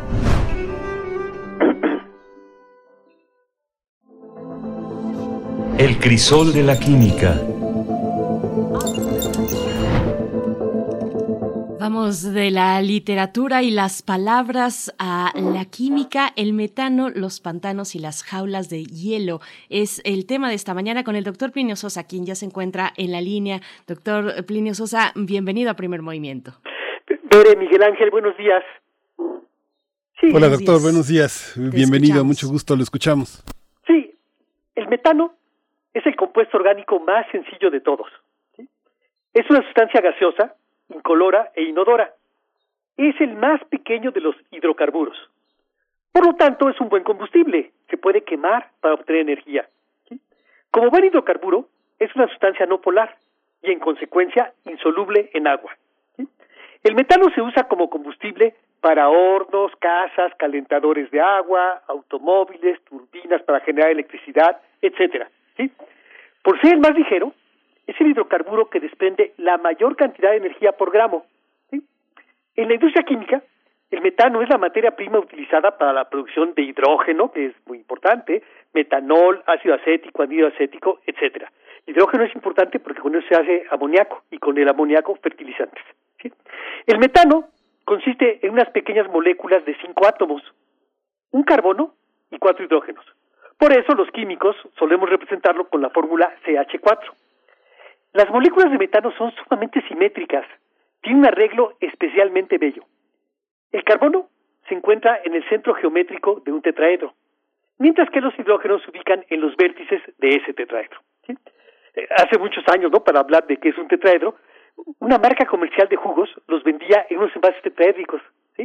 Y este y todavía hoy en algunos restaurantes ofrecen crema para el café en otras pequeñas cajitas que también son tetraédricas, ¿no? Ustedes ya han de ubicarlas claramente. En la naturaleza, el metano, el principal componente del gas natural, se puede generar por dos grandes rutas, la biológica y la geológica. ¿sí? el gas natural prácticamente es puro metano, pero tiene algunas otras cosas más. En la ruta biológica, el metano se forma debido a la descomposición anaeróbica de plantas y restos de animales. Esto ocurre en lugares a los que el oxígeno del aire tiene poco acceso. Pantanos, cultivos de arroz, los intestinos de algunos rumiantes, ¿no? El ganado, por ejemplo, el fondo de los lagos e inclusive debajo del lecho marino. De ahí que se le conozca, ¿no? En algunos lugares también como el gas de los pantanos. Como acostumbramos a hacer, los Homo sapiens hemos aprovechado este proceso natural para producir biogás, que no es otra cosa más que el propio metano. Hemos construido plantas depuradoras de lodos de aguas residuales, de basura doméstica o de cualquier otra materia prima biodegradable bajo condiciones anaeróbicas para separar del gas natural el metano. En la ruta geológica, el metano se produce debido a la descomposición de la materia orgánica a temperaturas y presiones elevadas en estratos sedimentarios muy profundos. ¿sí? Esta descomposición puede llevarse a cabo mediante la participación de microorganismos, ¿no? Este parecido a lo que ocurre en el caso del gas de los pantanos, o única y exclusivamente mediante reacciones químicas. Es tal la presión, es tal la temperatura que pueden darse esas reacciones químicas. Algunos yacimientos son únicamente de gas natural, pero hay otros que están asociados a yacimientos de petróleo o de carbón. En las minas de carbón se le llama grisú, una palabra de origen francés, y debido a su inflamabilidad y explosividad ha sido la causa de innumerables tragedias que ha cobrado la vida de muchos mineros a lo largo de la historia. En las minas de carbón, el metano está atrapado, absorbido entre las capas de carbón, ¿sí? y de, a la hora de, sacar el carbón sale también el metano. Eh, por eso son los accidentes. En los últimos tiempos, sin embargo, la extracción a partir de minas de carbón se ha convertido en una de las formas más rentables desde el punto de vista comercial para producir metano. Recientemente se ha descubierto que hay muchísimo metano bajo el lecho marino en unos sistemas llamados clatratos. Cuando el agua se congela, sus moléculas se quedan fuertemente atraídas entre sí, como ocurre siempre, ¿no? En el estado sólido. Pero, debido a la forma de riñón que tienen las moléculas de agua, no se compactan de la manera más óptima, ¿sí? Sino que se forman unas estructuras más o menos esféricas en las que quedan unos enormes huecos en su interior. A estas estructuras se les llama clatratos y puede haber de agua, puede haber de alguna otra sustancia. Esta estructura es la que hace que el hielo flote en el agua. Debe ser al revés. Si en el estado sólido las partículas están más cerca entre sí, el hielo debería ser menos denso, eh, perdón, más denso que el agua líquida. ¿sí? Entonces los huequitos que deja hace que sea este, menos denso y flote. Entonces, el metano que se produce debajo de los lechos marinos queda atrapado en esas extraordinarias jaulas. Ahí adentro de la jaulita hay quedan moléculas de metano, una, dos, ¿no? Que se forman en el hielo.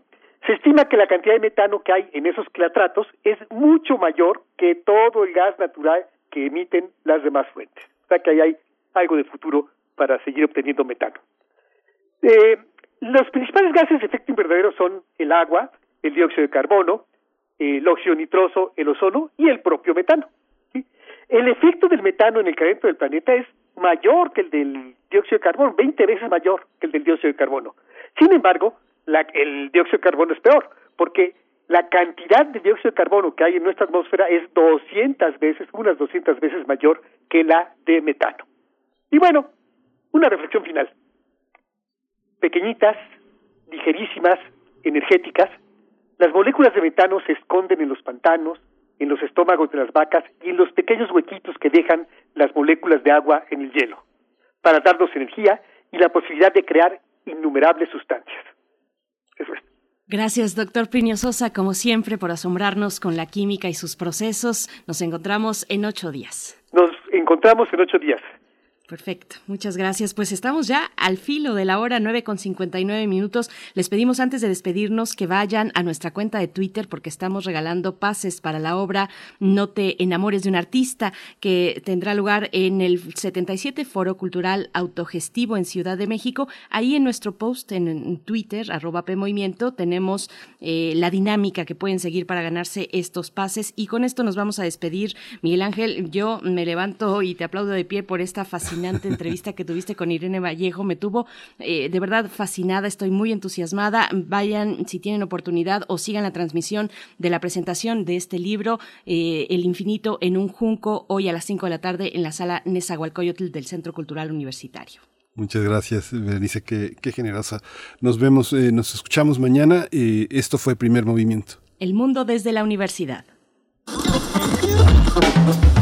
Radio UNAM presentó Primer Movimiento, El Mundo desde la Universidad, con Berenice Camacho y Miguel Ángel Quemain en la conducción, Frida Saldívar y Violeta Berber, producción, Antonio Quijano y Patricia Zavala, noticias, Miriam Trejo y Rodrigo Mota, coordinadores e invitados, Tamara Quirós, redes sociales, Arturo González y Socorro Montes, operación técnica.